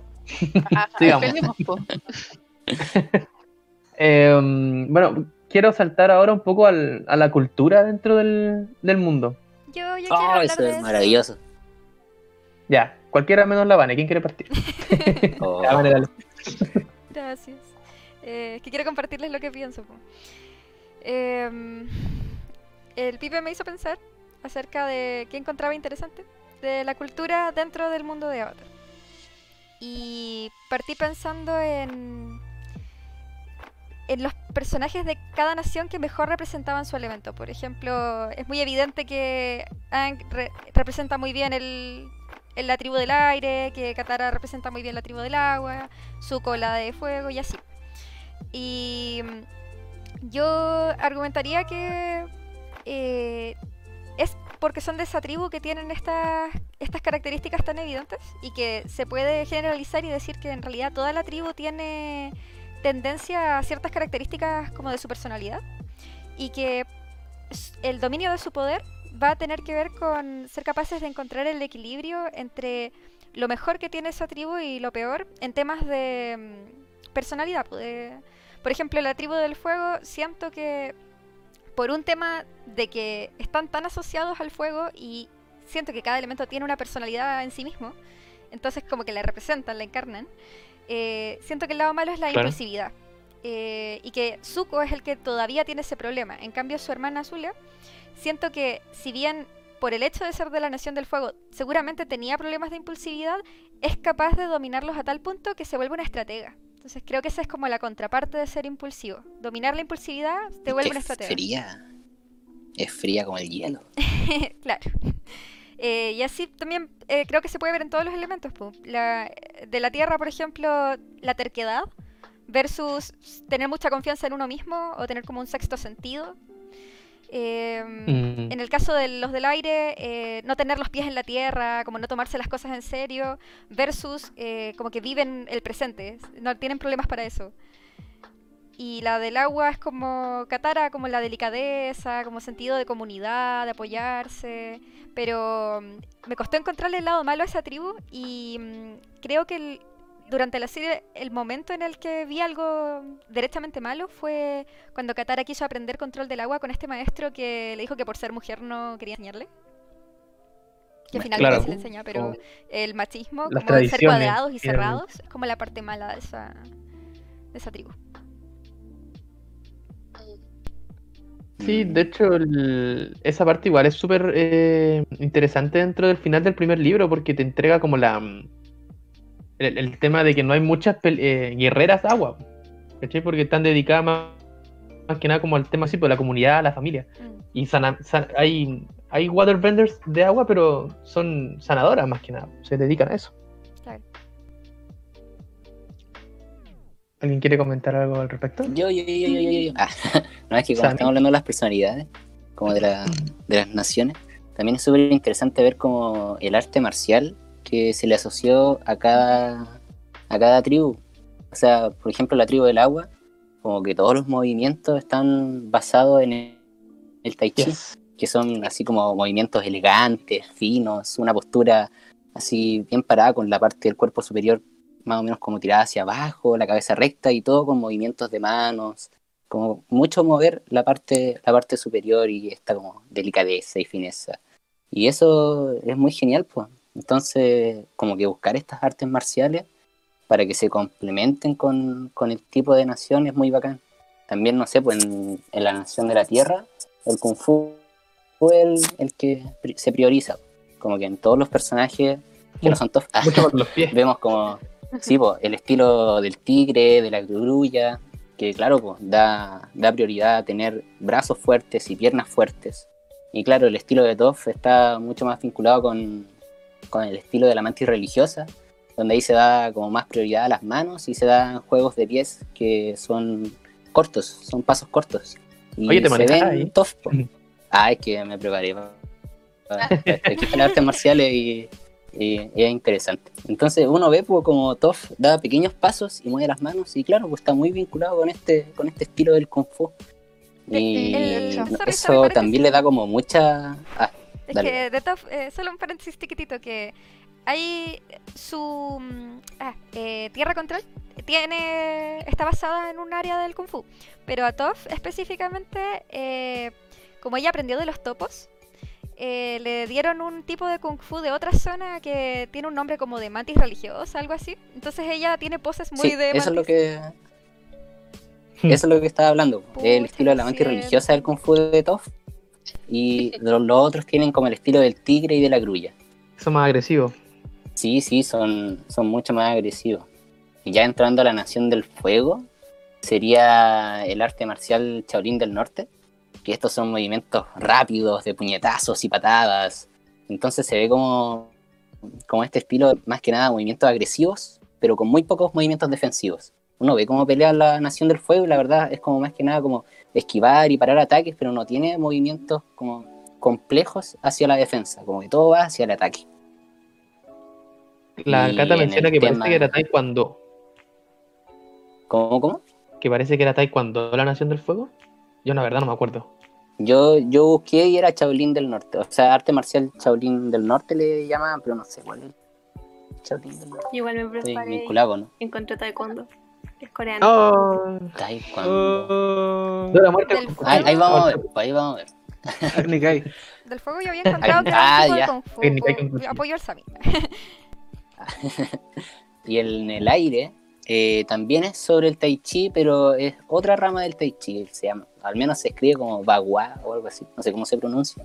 Y también está basado en movimientos circulares, hartos movimientos de pies y manos rápidos, Ofensivo. y que puran más que nada como quedarse en la espalda de los contrincantes, los de, los de la Nación del Aire. en la, en la serie, en todo caso. Sí, pues, y, y tú veis porque el Ang puede hacer movimientos cortos y cambiar rápidamente de dirección y de una, de una movilidad muy fluida. Entonces, no sé, pues, me, me- me- me gusta mucho el, el pensar cómo, cómo los autores eh, estuvieron buscando como todas las artes marciales y cuál es la que se adecuaba mucho más a lo que ellos querían interpretar como en, en la nación de Mm. cada uno y, y lo lograron, sí, pa- pa- lo lograron muy bien. Aún más interesante sabiendo que no tuvieron mucho tiempo de producción. Eh, de hecho, la ¿En serie la, hicieron, no sé si en tiempo récord, pero cuando les pidieron como, denme una nueva serie para hacer, necesitamos una serie como que sea un viaje épico, cuestión así le dijeron. Y crearon todo el concepto súper rápido. He visto un par de entrevistas, no sabría decirte como más en profundidad, pero fue súper eh, apresurado todo el tema de la creación.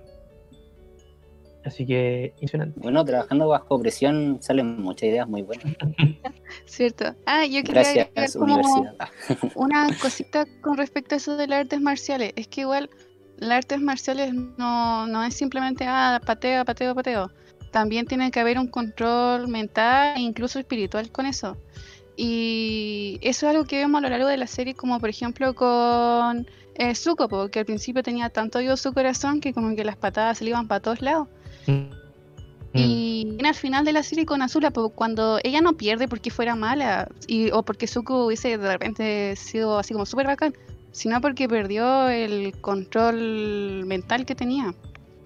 Entonces igual fue un punto que, por ejemplo, viéndolo una segunda vez, como que ahí me di cuenta de eh, eh, la importancia como de eso que decías de las artes marciales en los modos de control de cada nación. Sí, pues, sí, sí, sí, es muy cierto lo que tú dices. La arte marcial está vinculada con su filosofía y seguramente también vincularon mucho de la filosofía de las artes marciales a la nación que, que eligieron. Oye, hecho- estaba para la cagada al final, me acuerdo. Estaba con el pelo cortado. Oh, creo, creo que hace poco estaba. Sí, es que estoy viendo videos de, de Avatar mientras estamos hablando y estaba la pelea. Era muy bacán. me encanta cómo animan el fuego. de- Está muy bien logrado. Me causa mucho placer. Oye, yo quería preguntarles algo que es un paréntesis en todo caso, pero a mí em, personalmente creo que el- se dio muy, muy bien en Chile el tema de Avatar porque hay una fuerte conexión con el anime también. Muchos de acá, como no teníamos cables, crecimos con el Club de los Tigritos, entonces no fue tan... Fue como llamativo el, el ver un programa en Nickelodeon que tuviera como hartas raíces japonesas. Eso era, era un pequeño paréntesis para no salirnos del O sea, tema. es bastante interesante ver eso porque eh, al menos han como Eh, Dani. Oh, se Creo que se cayó de nuevo. Oh, rayos. Oh, Igual, mal- maldito BTR.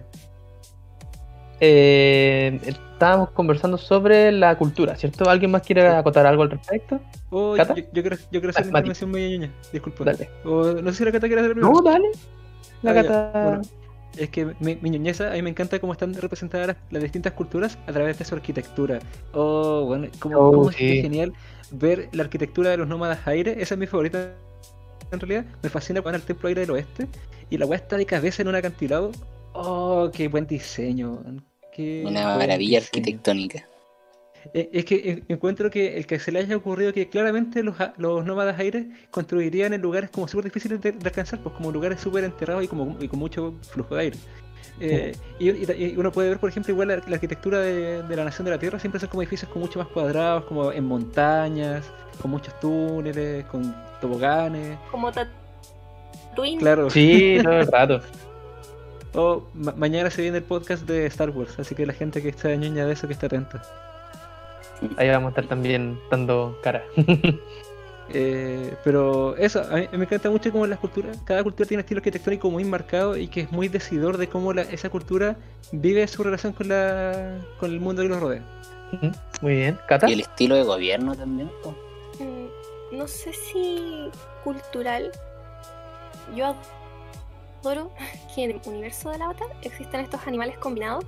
que tienen Los nombres híbridos combinados. son Eh, la foca pingüino, el pato tortuga, el león tortuga, el Oso ornitorrinco. Ah, Y me, pero- enc- me encanta ese detalle donde llegan al reino tierra y el rey los invita a una cena con su oso. ¿Oso ornitorrinco? No, ¿No? oso. Esa es mi talla favorita de la ¿Cómo? serie. Quizás no es cultural, oso. pero es un raro. detalle sabroso, me encanta. Eh, O sea, igual yo creo que puedo hablarte de la cultura porque piensa que igual Avatar es un mundo, o sea, Avatar tiene un mundo tan mágico y ahí claro hay, combinaciones súper extrañas de animales, creo que en el momento hay como un alce tigre de dientes de sable. Oh, qué. Cuando Sokka estaba atrapado. Claro, en- ento- entonces eh, igual me hace sentido que sería como un, el, ma- el máximo símbolo de estatus tener como el animal más corriente que puede encontrar en el mundo. Que hay, el hay pat- shiny. hay patos tortugas, pero vos tenías un oso, un Un oso simplemente y eso te tiene que bastar. Entonces igual es como un símbolo de estatus y de- como del... No sé si igual es una relación como súper apuebla, mándenme a la chucha, pero no- ¿alguien leyó eh, los, los androides soñan con ovejas eléctricas? No, pero conozco el concepto. Sí, bueno, el, el- el libro del que sale Blade Runner, eh, en ese libro es un símbolo de estatus el tener animales verdaderos, porque como están todos muy extintos, eh, la gente eh, compra mascotas herméticas. Entonces, si eres como muy millonario y tienes mucha plata, puedes comprar un animal de verdad. Mm, Entonces igual es, es como un paralelo que es muy lejano, lo reconozco, pero que igual habla, te habla de la cultura de ese mundo, ¿cachai? El hecho de que el rey de la nación de la tierra tenga un puto oso, como un silvestre. Como una raza pura. claro, toda la razón. Respecto a cultura, ¿alguien tiene algún comentario más que quiera dar? Eh, yo de hecho me acabo de acordar de algo y que son como frases combinadas también que hay. Por ejemplo, la más clara es que Soka es como una mala forma de decir Soka, que en japonés significa llaveo. Mira. O, o que Momo significa y el durazno es como la fruta preferida de Momo. Entonces es como súper interesante. Además que hay alguno más, pero esos son como los dos que me sé. Hay dos más, hay Cuando lo, dos encon- cuando lo Yue encontraron es estaba comiendo luna un en durazno. chino. ¿Cómo, Cata? Yue es luna en chino y Suki es luna en japonés. No. Oh, mira, buena. Su novia se convirtió en la luna. Oh, no. That's rough, buddy.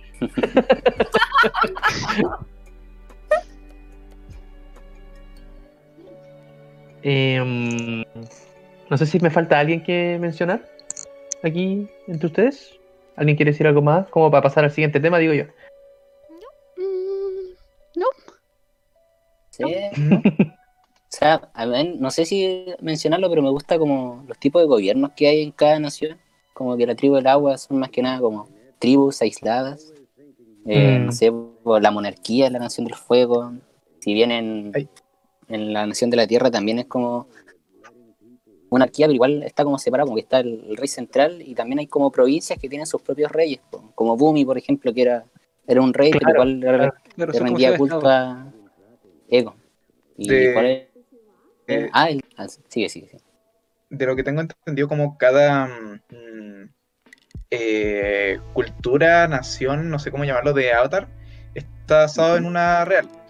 Entonces, por ejemplo, la Nación del Fuego está inspirada en la, en la cultura japonesa. que de hecho creo que se ve harto con los nombres de los personajes. Claramente. Hecho, Y con los, em- el hecho de tener emperador también. Sí, po, tenía el emperador. La nación de lo- el Reino Tierra tenía a los. eh, está inspirado en China, que se nota hasta en, la- en las monedas Sí, el que usaban de los sombreros. y en los sombreros que ocupan. Como los. eran como de. ¿Cuáles cuáles son? Como los, los gorros de, de granjero de, de arroz. Eh, lo- la tribu Agua, la, que a muchos les cuesta como encontrar de dónde son, están basados en, lo, en la escultura, concepto en la mm, los estadounidenses. Alaska. Eh, creo. De más que debe ser por ahí. Pero en- están inspirados en ellos y los eh, los los del los nómadas aire están inspirados en los monjes de no me acuerdo dónde. Himalaya. ¿Puede puede ser? Probablemente, ¿Y pero no estoy seguro. Probablemente ¿Cómo cata? Tibetanos. Sí. Mm. Mm. Sí, eh, eh, lo encuentro como bien interesante de cómo, eh, cómo todas estas inspiraciones como que logran mantenerse en este mismo universo. Especialmente me gusta como el, la tribu Agua de alguna forma se mantiene ahí, teniendo en cuenta que son tan lejanos a las otras inspiraciones, como que todos son asiáticos, menos ellos. Sí. De paso son los únicos los únicos morenos, así que no, no, no sé qué más. No sé, algo, algo Tomando- extraño ahí. Tomando un poquito lo que estáis mencionando, eh, yo creo que lo peor que hizo el live action fue cambiar las etnias de, los de las tribus. Sí, Eran puro gringos. Pero weón, los de la- el Señor del Fuego era mexicano. ¿Qué onda? Su coherente. no. Sí. ¿Le, le vamos a tirar caca también a la película? ¿O... No, saquemos a la película de aquí, por favor. No, no se habla, no No la película. No arruinemos una buena noche. Aún, el juego Oye, pero- pasado en la película. ¿Qué, qué opinan de la serie de Netflix entonces? No, Ya, no, la B. Es que Netflix está, está en producción Sí. de una serie de live action de Avatar. Pero, La Yo verdad, yo que- tengo más o menos fe igual. No me hago Eh. tantas expectativas, pero. Ah, habrá que ver con el tiempo. Pero cacharon la noticia, ¿por cierto? la vea porque los escritores del original dijeron nosotros no nos vamos a meter aquí. Claro, Hace- poco se salieron, Pero- pero estuvieron involucrados al principio. Pero ya se sabe por qué, ¿eh? Porque querían darle un toque más adulto. Querían hacer a los personajes más viejos y incluir temas como mucho más violentos y sexuales. Uh, Game Oh, of eso Thrones, pero con, con. Momo. Quiere mandarse una especie de Game of Thrones, yo creo, pero con temática de las cuatro no sé. Lo cual igual es interesante y tiene harto potencial, pero no sé. Es el delicado. tiempo lo dirá. Bueno. La veré por morbo, pero encuentro que es un poco estúpido porque Avatar no necesita. Ya, ya es una serie súper buena por sí misma. Y el hecho de que esté animada solamente le permite tener más libertad con cómo representa sus temas y lo que quiera hacer. Entonces, creo que hacerla con personas es solamente como para seguir una, una moda de adaptaciones que, que porque, sí, le- porque pueda llevar a la serie o la narrativa a un siguiente nivel. Que sea más, qué sé yo, que, que sea más fácil relacionarse con los personajes o qué sé yo.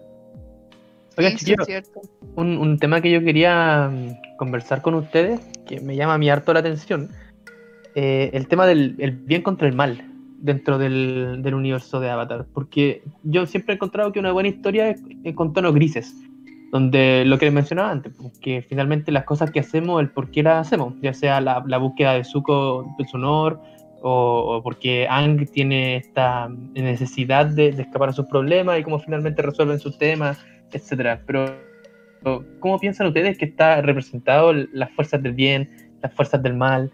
¿Y cuál ha sido su, como su punto de vista respecto a esto? Eh, ¿Vale? Sí, yo estoy de acuerdo contigo en que una buena serie tiene muchos grises. Y creo que esta serie sí lo logra. Creo que no, no hace un contraste tan extremo entre lo que está bien y lo que está mal, a pesar de que se ven guerras y se ven enfrentamientos constantemente. Eh, creo que hemos dicho a lo largo del podcast que el, el avatar, el, el concepto del avatar eh, es evidentemente el equilibrio. Yo creo que mm, lo más interesante es que no sea equilibrio necesariamente entre el bien y el mal, sino que el, el- la persona, el avatar, para poder desbloquear su potencial, tiene que ¿Aló? estar en equilibrio con el resto, con sí mismo, con, con todo. Entonces, me parece de hecho eh, una enseñanza muy valiosa, que mm, para desbloquear tu potencial como persona, obviamente no para, para poder usar un poder, pero para poder usar tu potencial Claro. en la vida real, tienes que estar en armonía y en equilibrio con, con todo, con tus pensamientos, con el resto de las personas. Tienen que estar en equilibrio tu- tus pensamientos, tus acciones, eh, tu, eh, tus emociones. Y mm, eso se ve, como dijeron, en el capítulo de los chakras, se ve en la manera en que interactúan los personajes y cómo van aprendiendo uno del otro. Entonces, esta serie no, no se centra tanto entre la lucha entre el bien y el mal, sino en los personajes y en el desarrollo de los personajes. Sí. Bueno, Sí.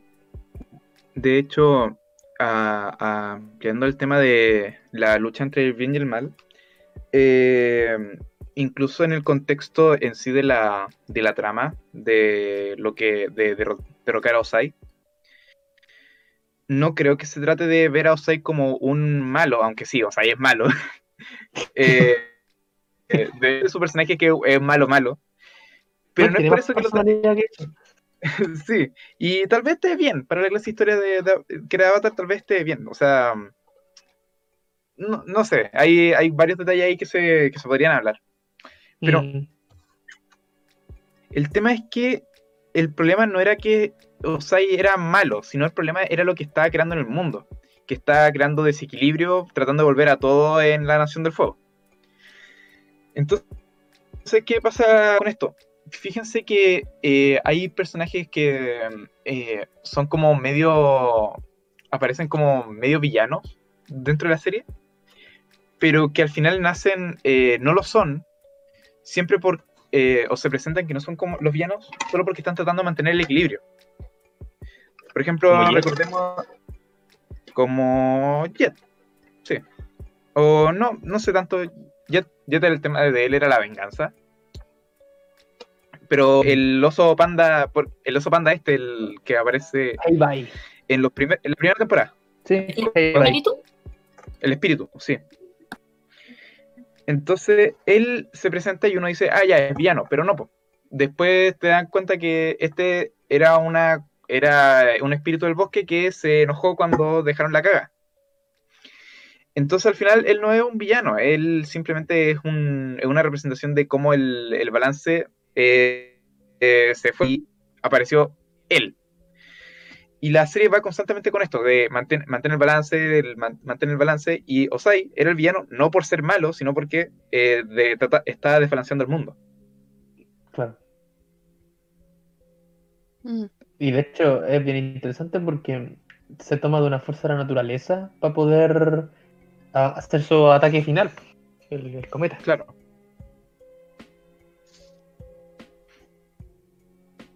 Eh, Una- la industrialización probablemente. ¿Cómo? Una crítica moderna. Mm. Mm. ¿Sammy, algún comentario? Ah, disculpen, es que estaba silenciado, que estaba mi sobrinita por acá. No, Eh. te perdono. Un comentario. Era sobre el bien y el mal, ¿cierto? Claro. Eh, no, ningún comentario, la verdad. Te pillé mal parado, parece. Sí, sí, la verdad me pilló que yo voy a seguir silenciado un poquito, sigan conversando. Porque tengo una niñita chica por aquí. Está bien, está bien. ¿Alguien quiere comentar? Mm, Yo, quizá. Cata, Eh, cuéntame. no encontré. Soy muy mala analizando profundamente las series y las películas. Casi todo lo veo desde, desde esta perspectiva interna y muy personal. Está súper bien eso, ahora nomás. Y mm, hay personajes que a uno se los presentan como villanos desde un principio y no explican por qué son los malos, solo son malos. Como el almirante Sao o el, bueno, el- el papá de Zuko, Osai. Pero tenemos, tenemos a Azula, que no sabemos en qué momento de su infancia desarrolló este, eh, este gen maligno y que la mamá intenta corregírselo y no puede y sigue en su vida maligna y no sabemos de dónde viene. Y también está Zuko, que nació puro y sano y transparente y debido a las influencias de su hermana y a la ausencia de su madre, se va volviendo un villano. Y eso yo lo, Claro. lo encuentro interesante, que tenemos personajes que sí se nos presentan como villanos, pero que nos explican, algunos nos explican por qué y otros no. Son malos de adentro nomás. Y, y algo que se me he preguntado respecto al bien y el mal en cuanto al avatar es qué pasaría si el siguiente avatar, la siguiente encarnación del avatar, cayera en una de estas personas que son naturalmente malas. Quería la zorra. Buena, ¿eh? Sí, la mejor temporada de todas. Medio plot twist. Sí, Yo creo no que sé ese, si ese fuera es mi aporte, plantarles esta duda. ¿Sabéis que ese, ese aporte de la cata a mí me hace pensar igual algo que a mí me pasa porque estoy como de acuerdo en, en general como, como que Avatar tiene hechos grises acerca de si acaso la gente es mala o buena o puede cambiar de posición, en especial como con Zuko o Jet o qué sé yo. Eh, pero por ejemplo, El Señor del Fuego, uno lo ve toda la serie como un, un sujeto unívocamente malo. Y uno piensa todo el tiempo en Aang como un personaje unívocamente bueno, porque él es el avatar, porque su responsabilidad, supuestamente como la conexión entre el mundo espiritual y el humano, o la, la conexión de todos los elementos, lo hace que deba ser bueno. Pero, pero- y esto es como forzando un poquito el corre en el asunto, porque igual si uno lo piensa como que el avatar es una figura casi policíaca en el mundo, es una figura de autoridad y poder y que la gente le, tiene- le ri- le rinde pleitesía y le hace caso y que tiene la potestad de imponer su voluntad y lectura de, la- de lo, de lo bueno y lo malo sobre el mundo. Y el avatar es una figura que si uno lo piensa igual es un poco ilegítima, porque es una persona que nace especial y que nadie le elige para, que, para ello. Es Y verdad. que, es- y que está volun- y que está todo el resto de la gente del mundo está sujeta a su voluntad y tiene que aceptarlo y lo que y tiene que aceptar y decir como ah bueno él es el avatar y tengo que hacerle caso al avatar y, de- y en Korra esto se plantea, esto se plantea un poco eh, con un, en, la, ter- en la temporada 3 que de hecho es mi favorita de Korra porque Sahir, hay ¿o un no? persona- hay- sí, Sahir. Eh, Hay un personaje que, spoilers cortitos para Korra, hay un personaje de la temporada 3 que es como el enemigo de esa temporada, que es parte de un movimiento an- an- eh, más o menos anarquista, que está en contra del como una figura de poder. Sí. Y eso lo encuentro tan, tan, tan genial. Encuentro que es una súper buena lectura de la situación porque el avatar es una figura de poder un poco ilegítima. Entonces, es me, me agrada que en Korra sí se, la- sí se haya como planteado la duda acerca de eso porque en la leyenda de Aang es un 1 o un 0 el avatar. El avatar y el Señor del Fuego son 1 y, uno y 0. Opuestos Claro. eh, complet- completamente. Y que no tiene Claro. como... mo- No hay pa- espacio para que se mueva en ninguna dirección. Mm. Ahí- No sé qué- Sorry. Ah, No, no, sí, sí. No, no solamente era, era abrir de palabras, así como que no sé qué opinan ustedes o qué, o qué les hace pensar como esta, esta, esta posibilidad de que el avatar pueda no ser como nece- necesariamente lo mejor. Claro. Eh, bueno, desde el punto de vista que yo tengo en la leyenda de Aang, tiene sentido el hecho de que la gente como que le haga caso al avatar. Porque mm, eh, teniendo en cuenta con la cultura que hay en ese momento en la historia del mundo, esto todo basado en historia y, y leyenda. Y el avatar eh, es la figura de autoridad porque es literalmente la- el que hace el equilibrio. Ese esa es el concepto del avatar. Entonces, puta, si es él el que considera el equilibrio y el que tiene que buscar el equilibrio, eh, hagámosle caso. Pero en Korra eh, está, está ya en la mitad de la, como, de la revolución industrial y, y uno de, la- de los aspectos que se mantiene durante toda la serie es el tema de la, de la noticia, del periodismo dentro de la, de la serie. Entonces hay, informa- hay información real. Entonces todo el mundo sabe todas las weas que está haciendo Korra. Y de paso, Korra en sí es un personaje que, eh, que está siempre apuntando al cambio. Pero el tema es que con cada cambio que ella hace hay muchas consecuencias. Farándula. Y de paso hay farándula y todo Sí, eso. sí. Ento- ¿Qué te ocupes? Entonces, se le cue- entonces eh, se- es más fácil cuestionarla. Igual Y en ocasiones, honestamente, pienso que está bien. eh, aportaría esa. Está bien que la- Sorry. Dale.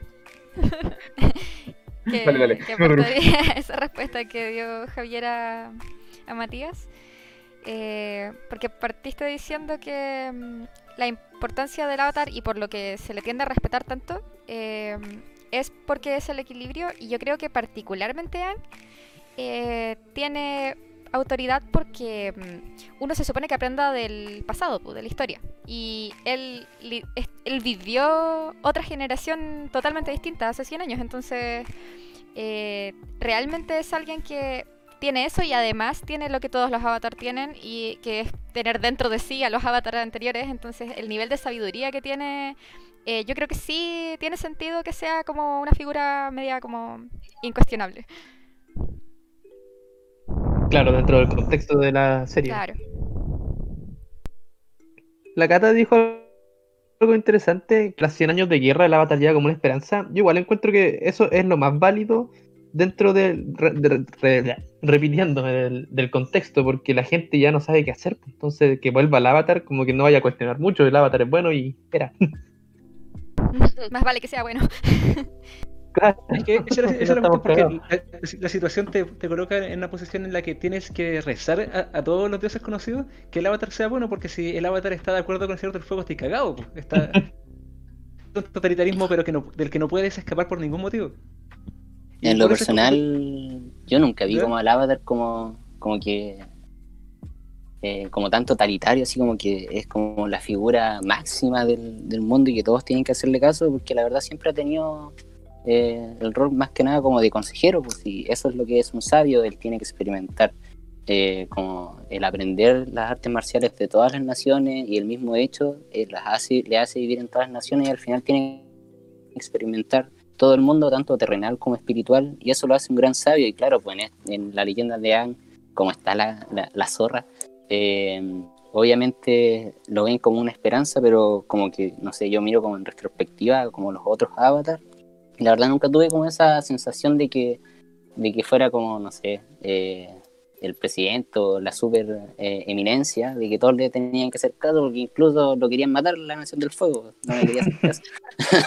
Obviamente, y, y por eso yo siempre al menos lo vi como Porque- consejero, nunca, nunca lo vi Sorry. como esa, esa, no sé, como que la gente de- del, del universo de Avatar lo viera como, como una figura que todos tenían que respetar y que todos tenían que hacerle caso. Solamente siempre lo vi como un consejero y un gran consejero que podía traer la, como el equilibrio al mundo.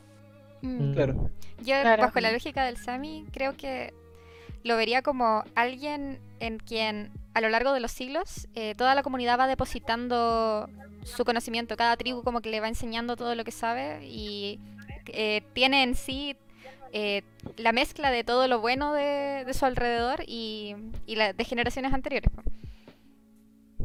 Tenía una visión Pero mucho más holista de del panorama. Mm.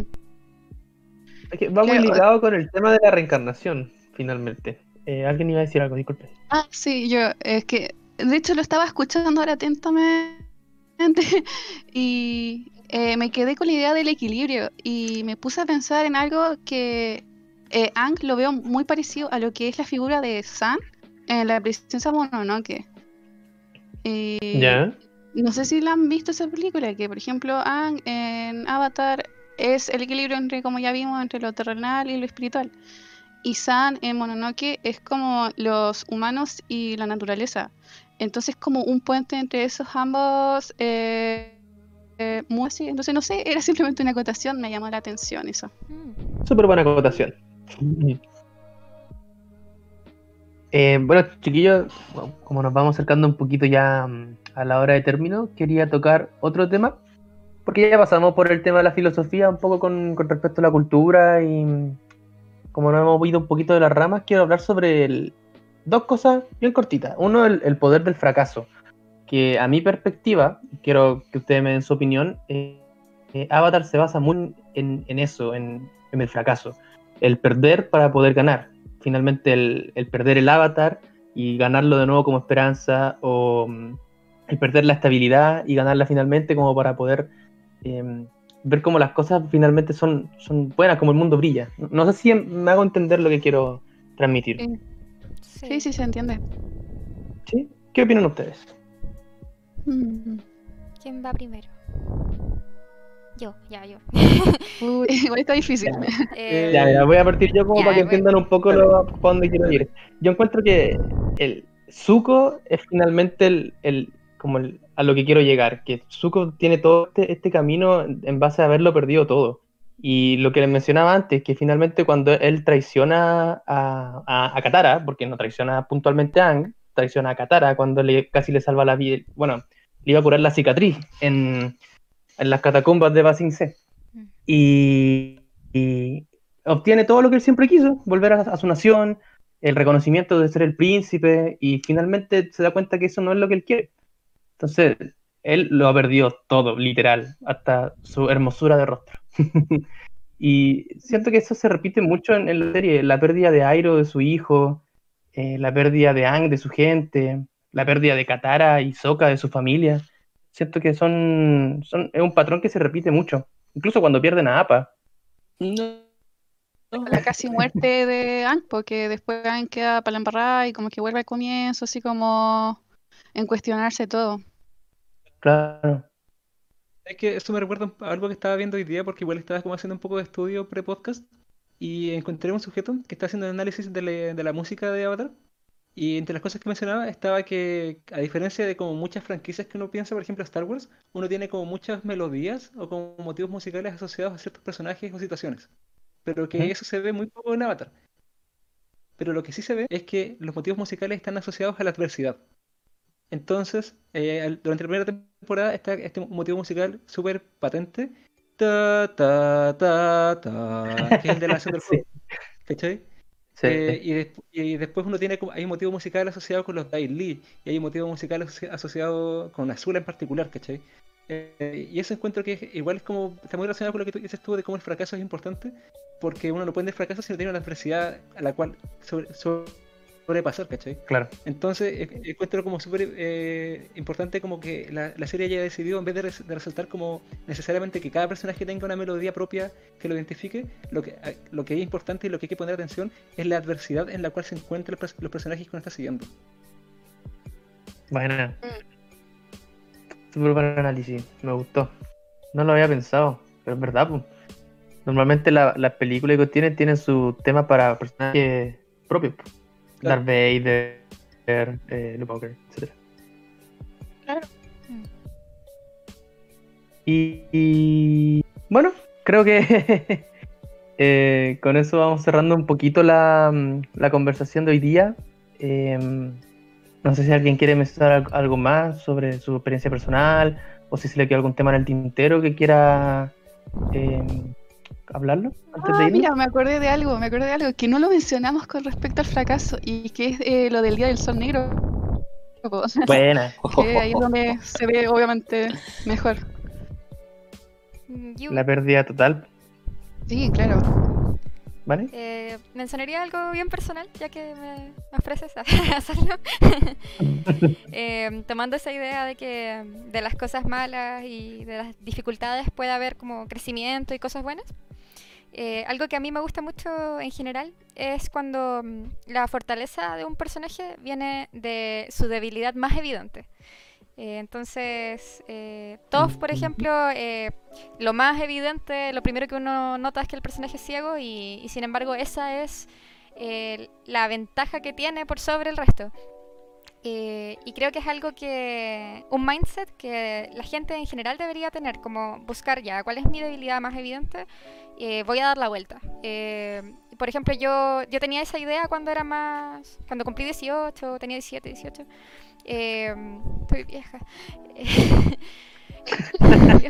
Que me queda a mí, no digas eso. Ya, ya, ya, ya. Eh, yo pensaba ya, ¿cuál es mi debilidad más evidente ahora que estoy buscando trabajo y tengo que entregar mi currículum y ya está vacío? Eh, mi edad, po, porque la gente no quiere contratar gente que, que sea muy joven porque tienden a abandonar los trabajos, no son muy, muy estables. Y yo sabía que esa era mi debilidad Claro. más grande como potencial trabajadora.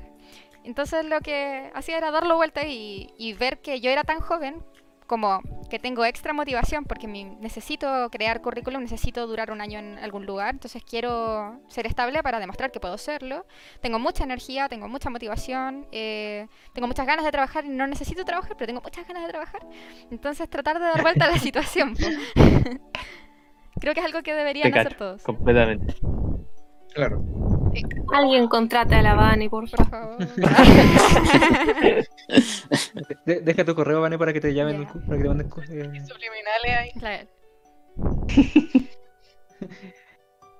FX no me da dinero.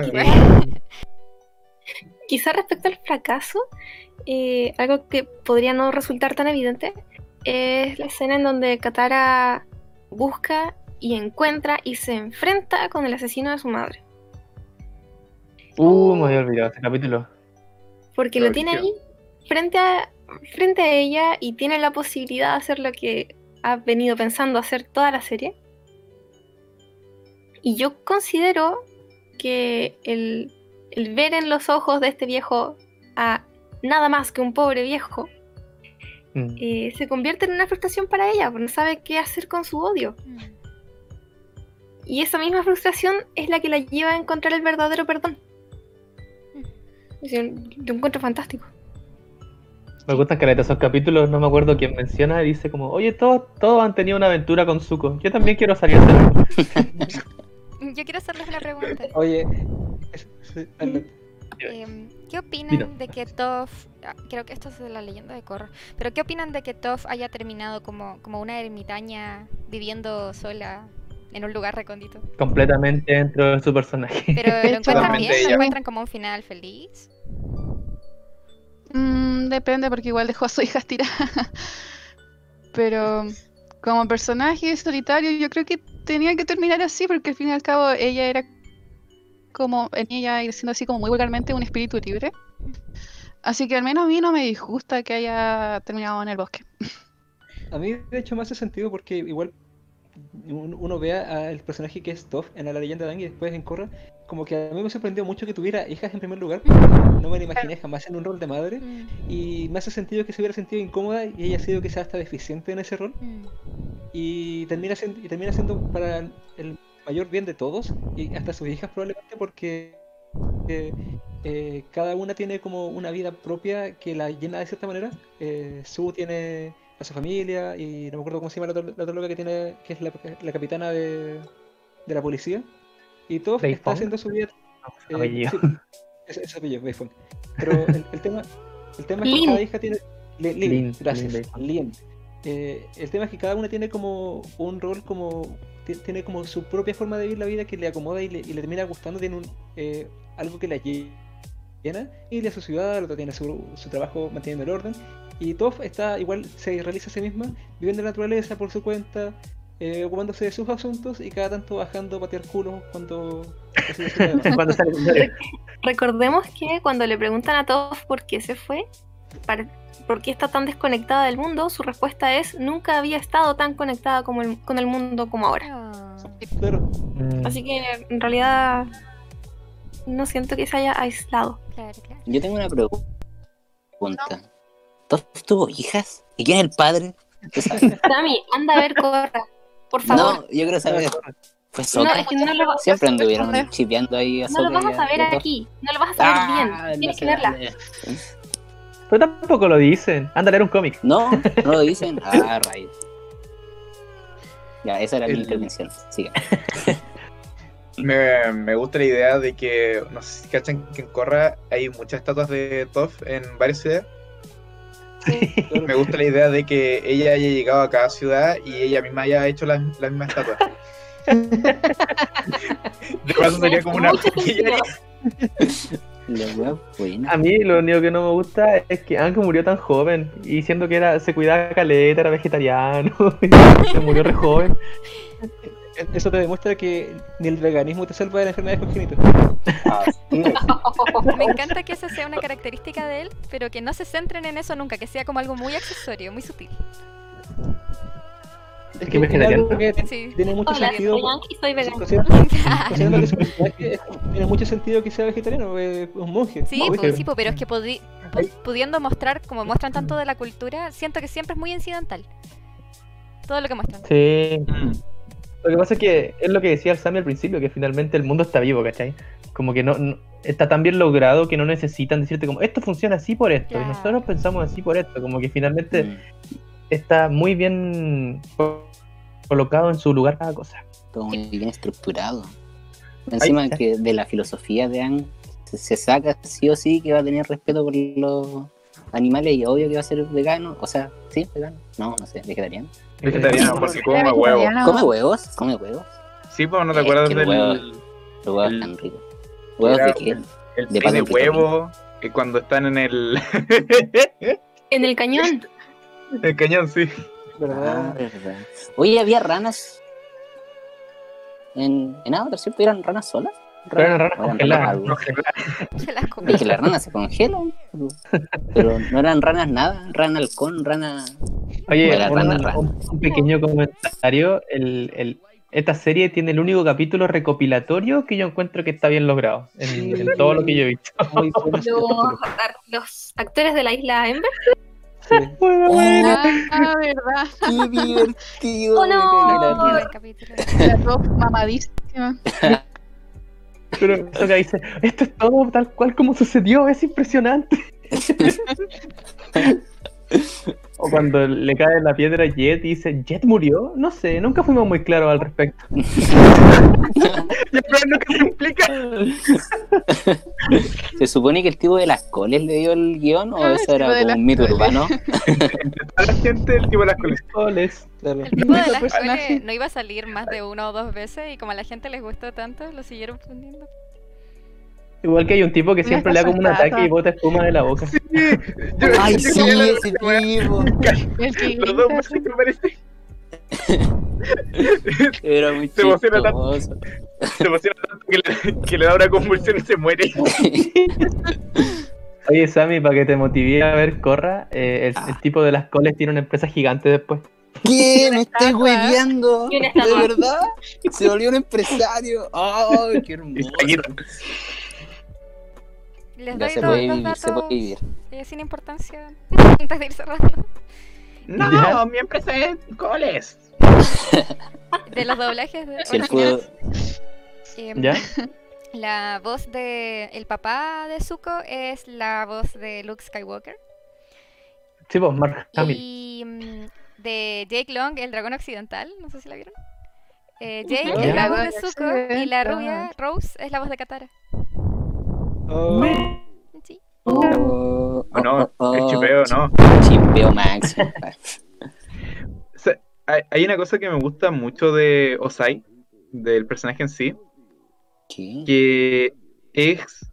A ver, hay un, hay un tema con Avatar, que eh, por alguna razón Zuko tiene como... eh, eh, dentro de la trama en sí también tiene como un aspecto igual o más de protagonismo que Aang, o al menos en su arco de personaje.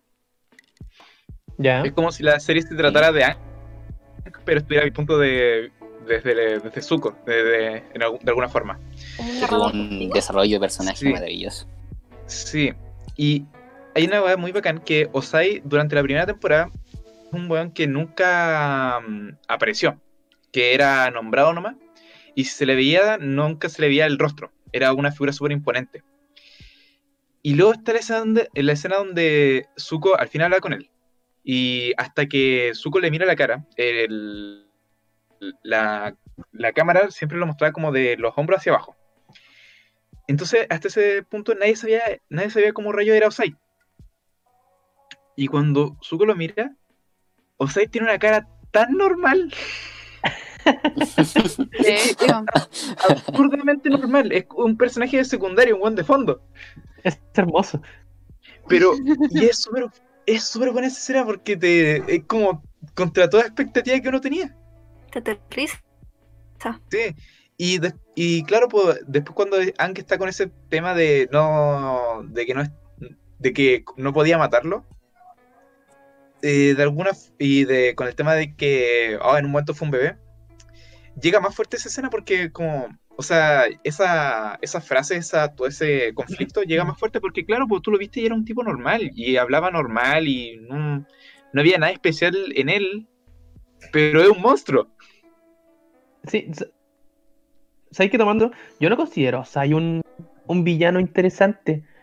O sea, lo considero imponente, sí, pero no lo considero, o sea, imponente por la- las cosas que hace más tirado al final, ¿cachai? Por lo mismo que tú decís, opino exactamente que no tiene como la cara de malo ni nada, ¿cachai? Pero no es muy interesante, sus ideales son los que le puso su, su papá, ¿cachai? Quiere dominar el mundo con fuego. No, no es como que tenga una ideología, ¿cachai? Como que le quiere poner la pata encima a todos, ¿no? Porque en realidad es súper. Es, el loco es malo porque el, el mundo, la trama necesita que sea malo y el weón quiere dominar el mundo. Fin. Claro, quiere poder, y era. Claro. Y, y- Encuentro que eso igual está. eh, quizás fue. Bueno, no sé si será la mejor opción, pero le da más espacio a creer a los per- de crecer a los personajes que están alrededor del, ¿cachai? El cómo su- las acciones de padre o de como Lord Señor del Fuego afectan al resto. Pero igual es, es- es medio deschavetado. De hecho, yo recuerdo que el one era como medio bacán igual.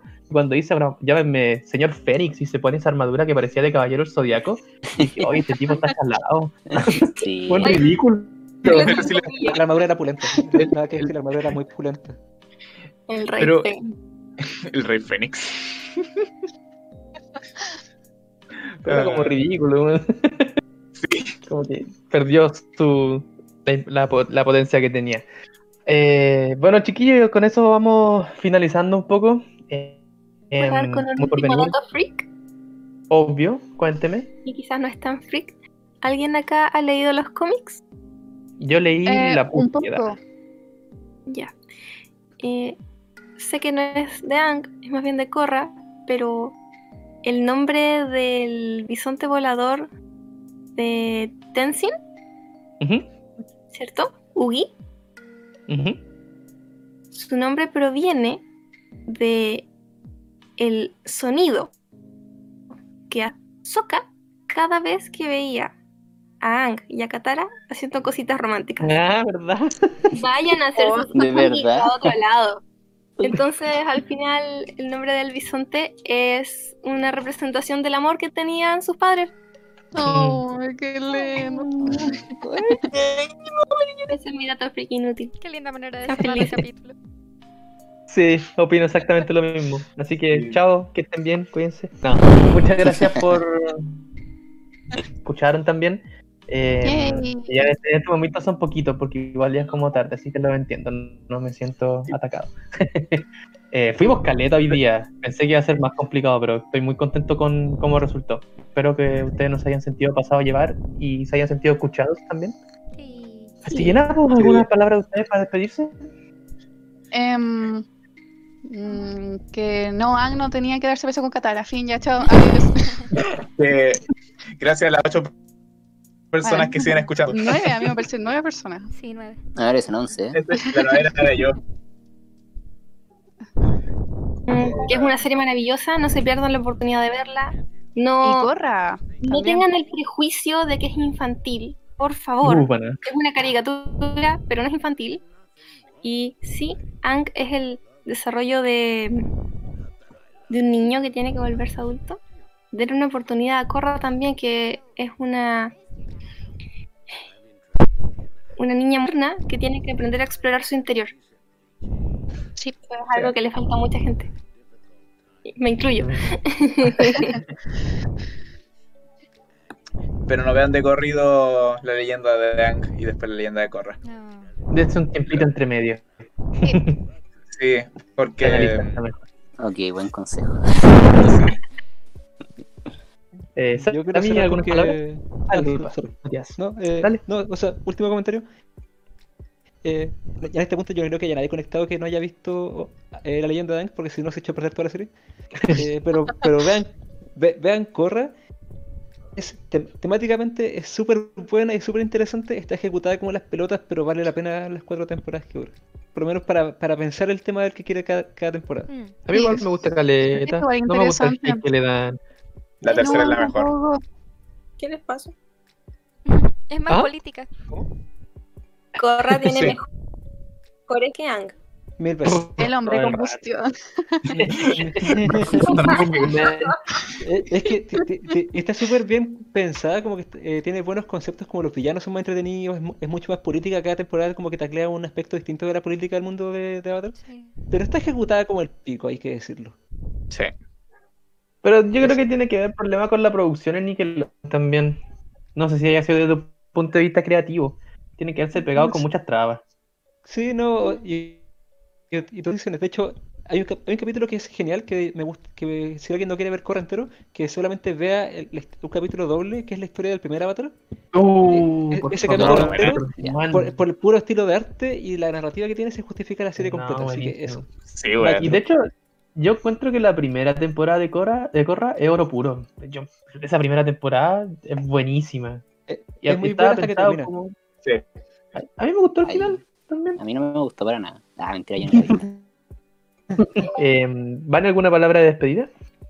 No, solo agradecer porque este grupo eh, tuvo una dinámica muy bacán. eh, esto que se dio hoy día es precisamente la razón por la que existe este podcast.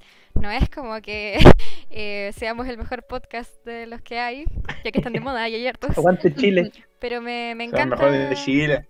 Que podamos juntarnos a conversar eh, de algo que nos gusta y que no sé si la gente viendo sabe, pero todos los capítulos, los invitados son personas de diferentes universidades, de diferentes ciudades, muchos ni siquiera se conocen. Acá hay gente de La Serena, hay gente de Santiago, entonces es muy lindo conocer gente que de otra manera uno no hubiese conocido. Sí. Sí. Es lindo. Eh, Sammy, creo que falta Sammy nomás que Ah. se despide. Eh, chao. Ah, no, mentira. Eh, la- me entretuve mucho, la verdad, fue bastante agradable. Igual tenía mi escaleta y dije, oh, va a ser el medio caos, no voy a hablar nunca, mejor me quedo callado. Y no, la verdad, fue muy natural todo, me gustó mucho. eh, todos sabían harto de, de Avatar, así que fluyó muy bien. Y quería dejarlos con una imagen mental, no sé si lo vieron, la verdad, pero un meme, donde sale con la Katara diciéndole, enseñándole a Ang el agua control, así como muy fluidamente, muy calmadamente. Después Toph salía así como, como enojada, así gritando, ya, pues Ang. Y después salía Zuko y lo ponían de, de fondo y con una cumbia así. Me cagué la risa con esa weá. Oh, qué divertido. Es el mejor meme que he visto de, de Avatar, así que eso. Muchas gracias por participar. Y ahí, para despedirme yo y cerrar esto, solamente quiero decir que Airo se lleva al cielo porque no mató a los dragones. Dejó vivir a los dragones. Sí. Sí. Grande Airo. Eh, et- et- eterno amor a- al tío Airo. Es Eterno. más, me voy a tomar un tecito. Ay, no, un alma muy pura para este mundo. Aprendería a tomar tecito. Bueno, chiquillos, muchas gracias y buenas noches. Pues. Ojalá vernos en otro podcast. Que estén bien. Amo mi. Chau, chau. Buenas noches. Adiós. Chau. Besitos, besitos, chao, chao.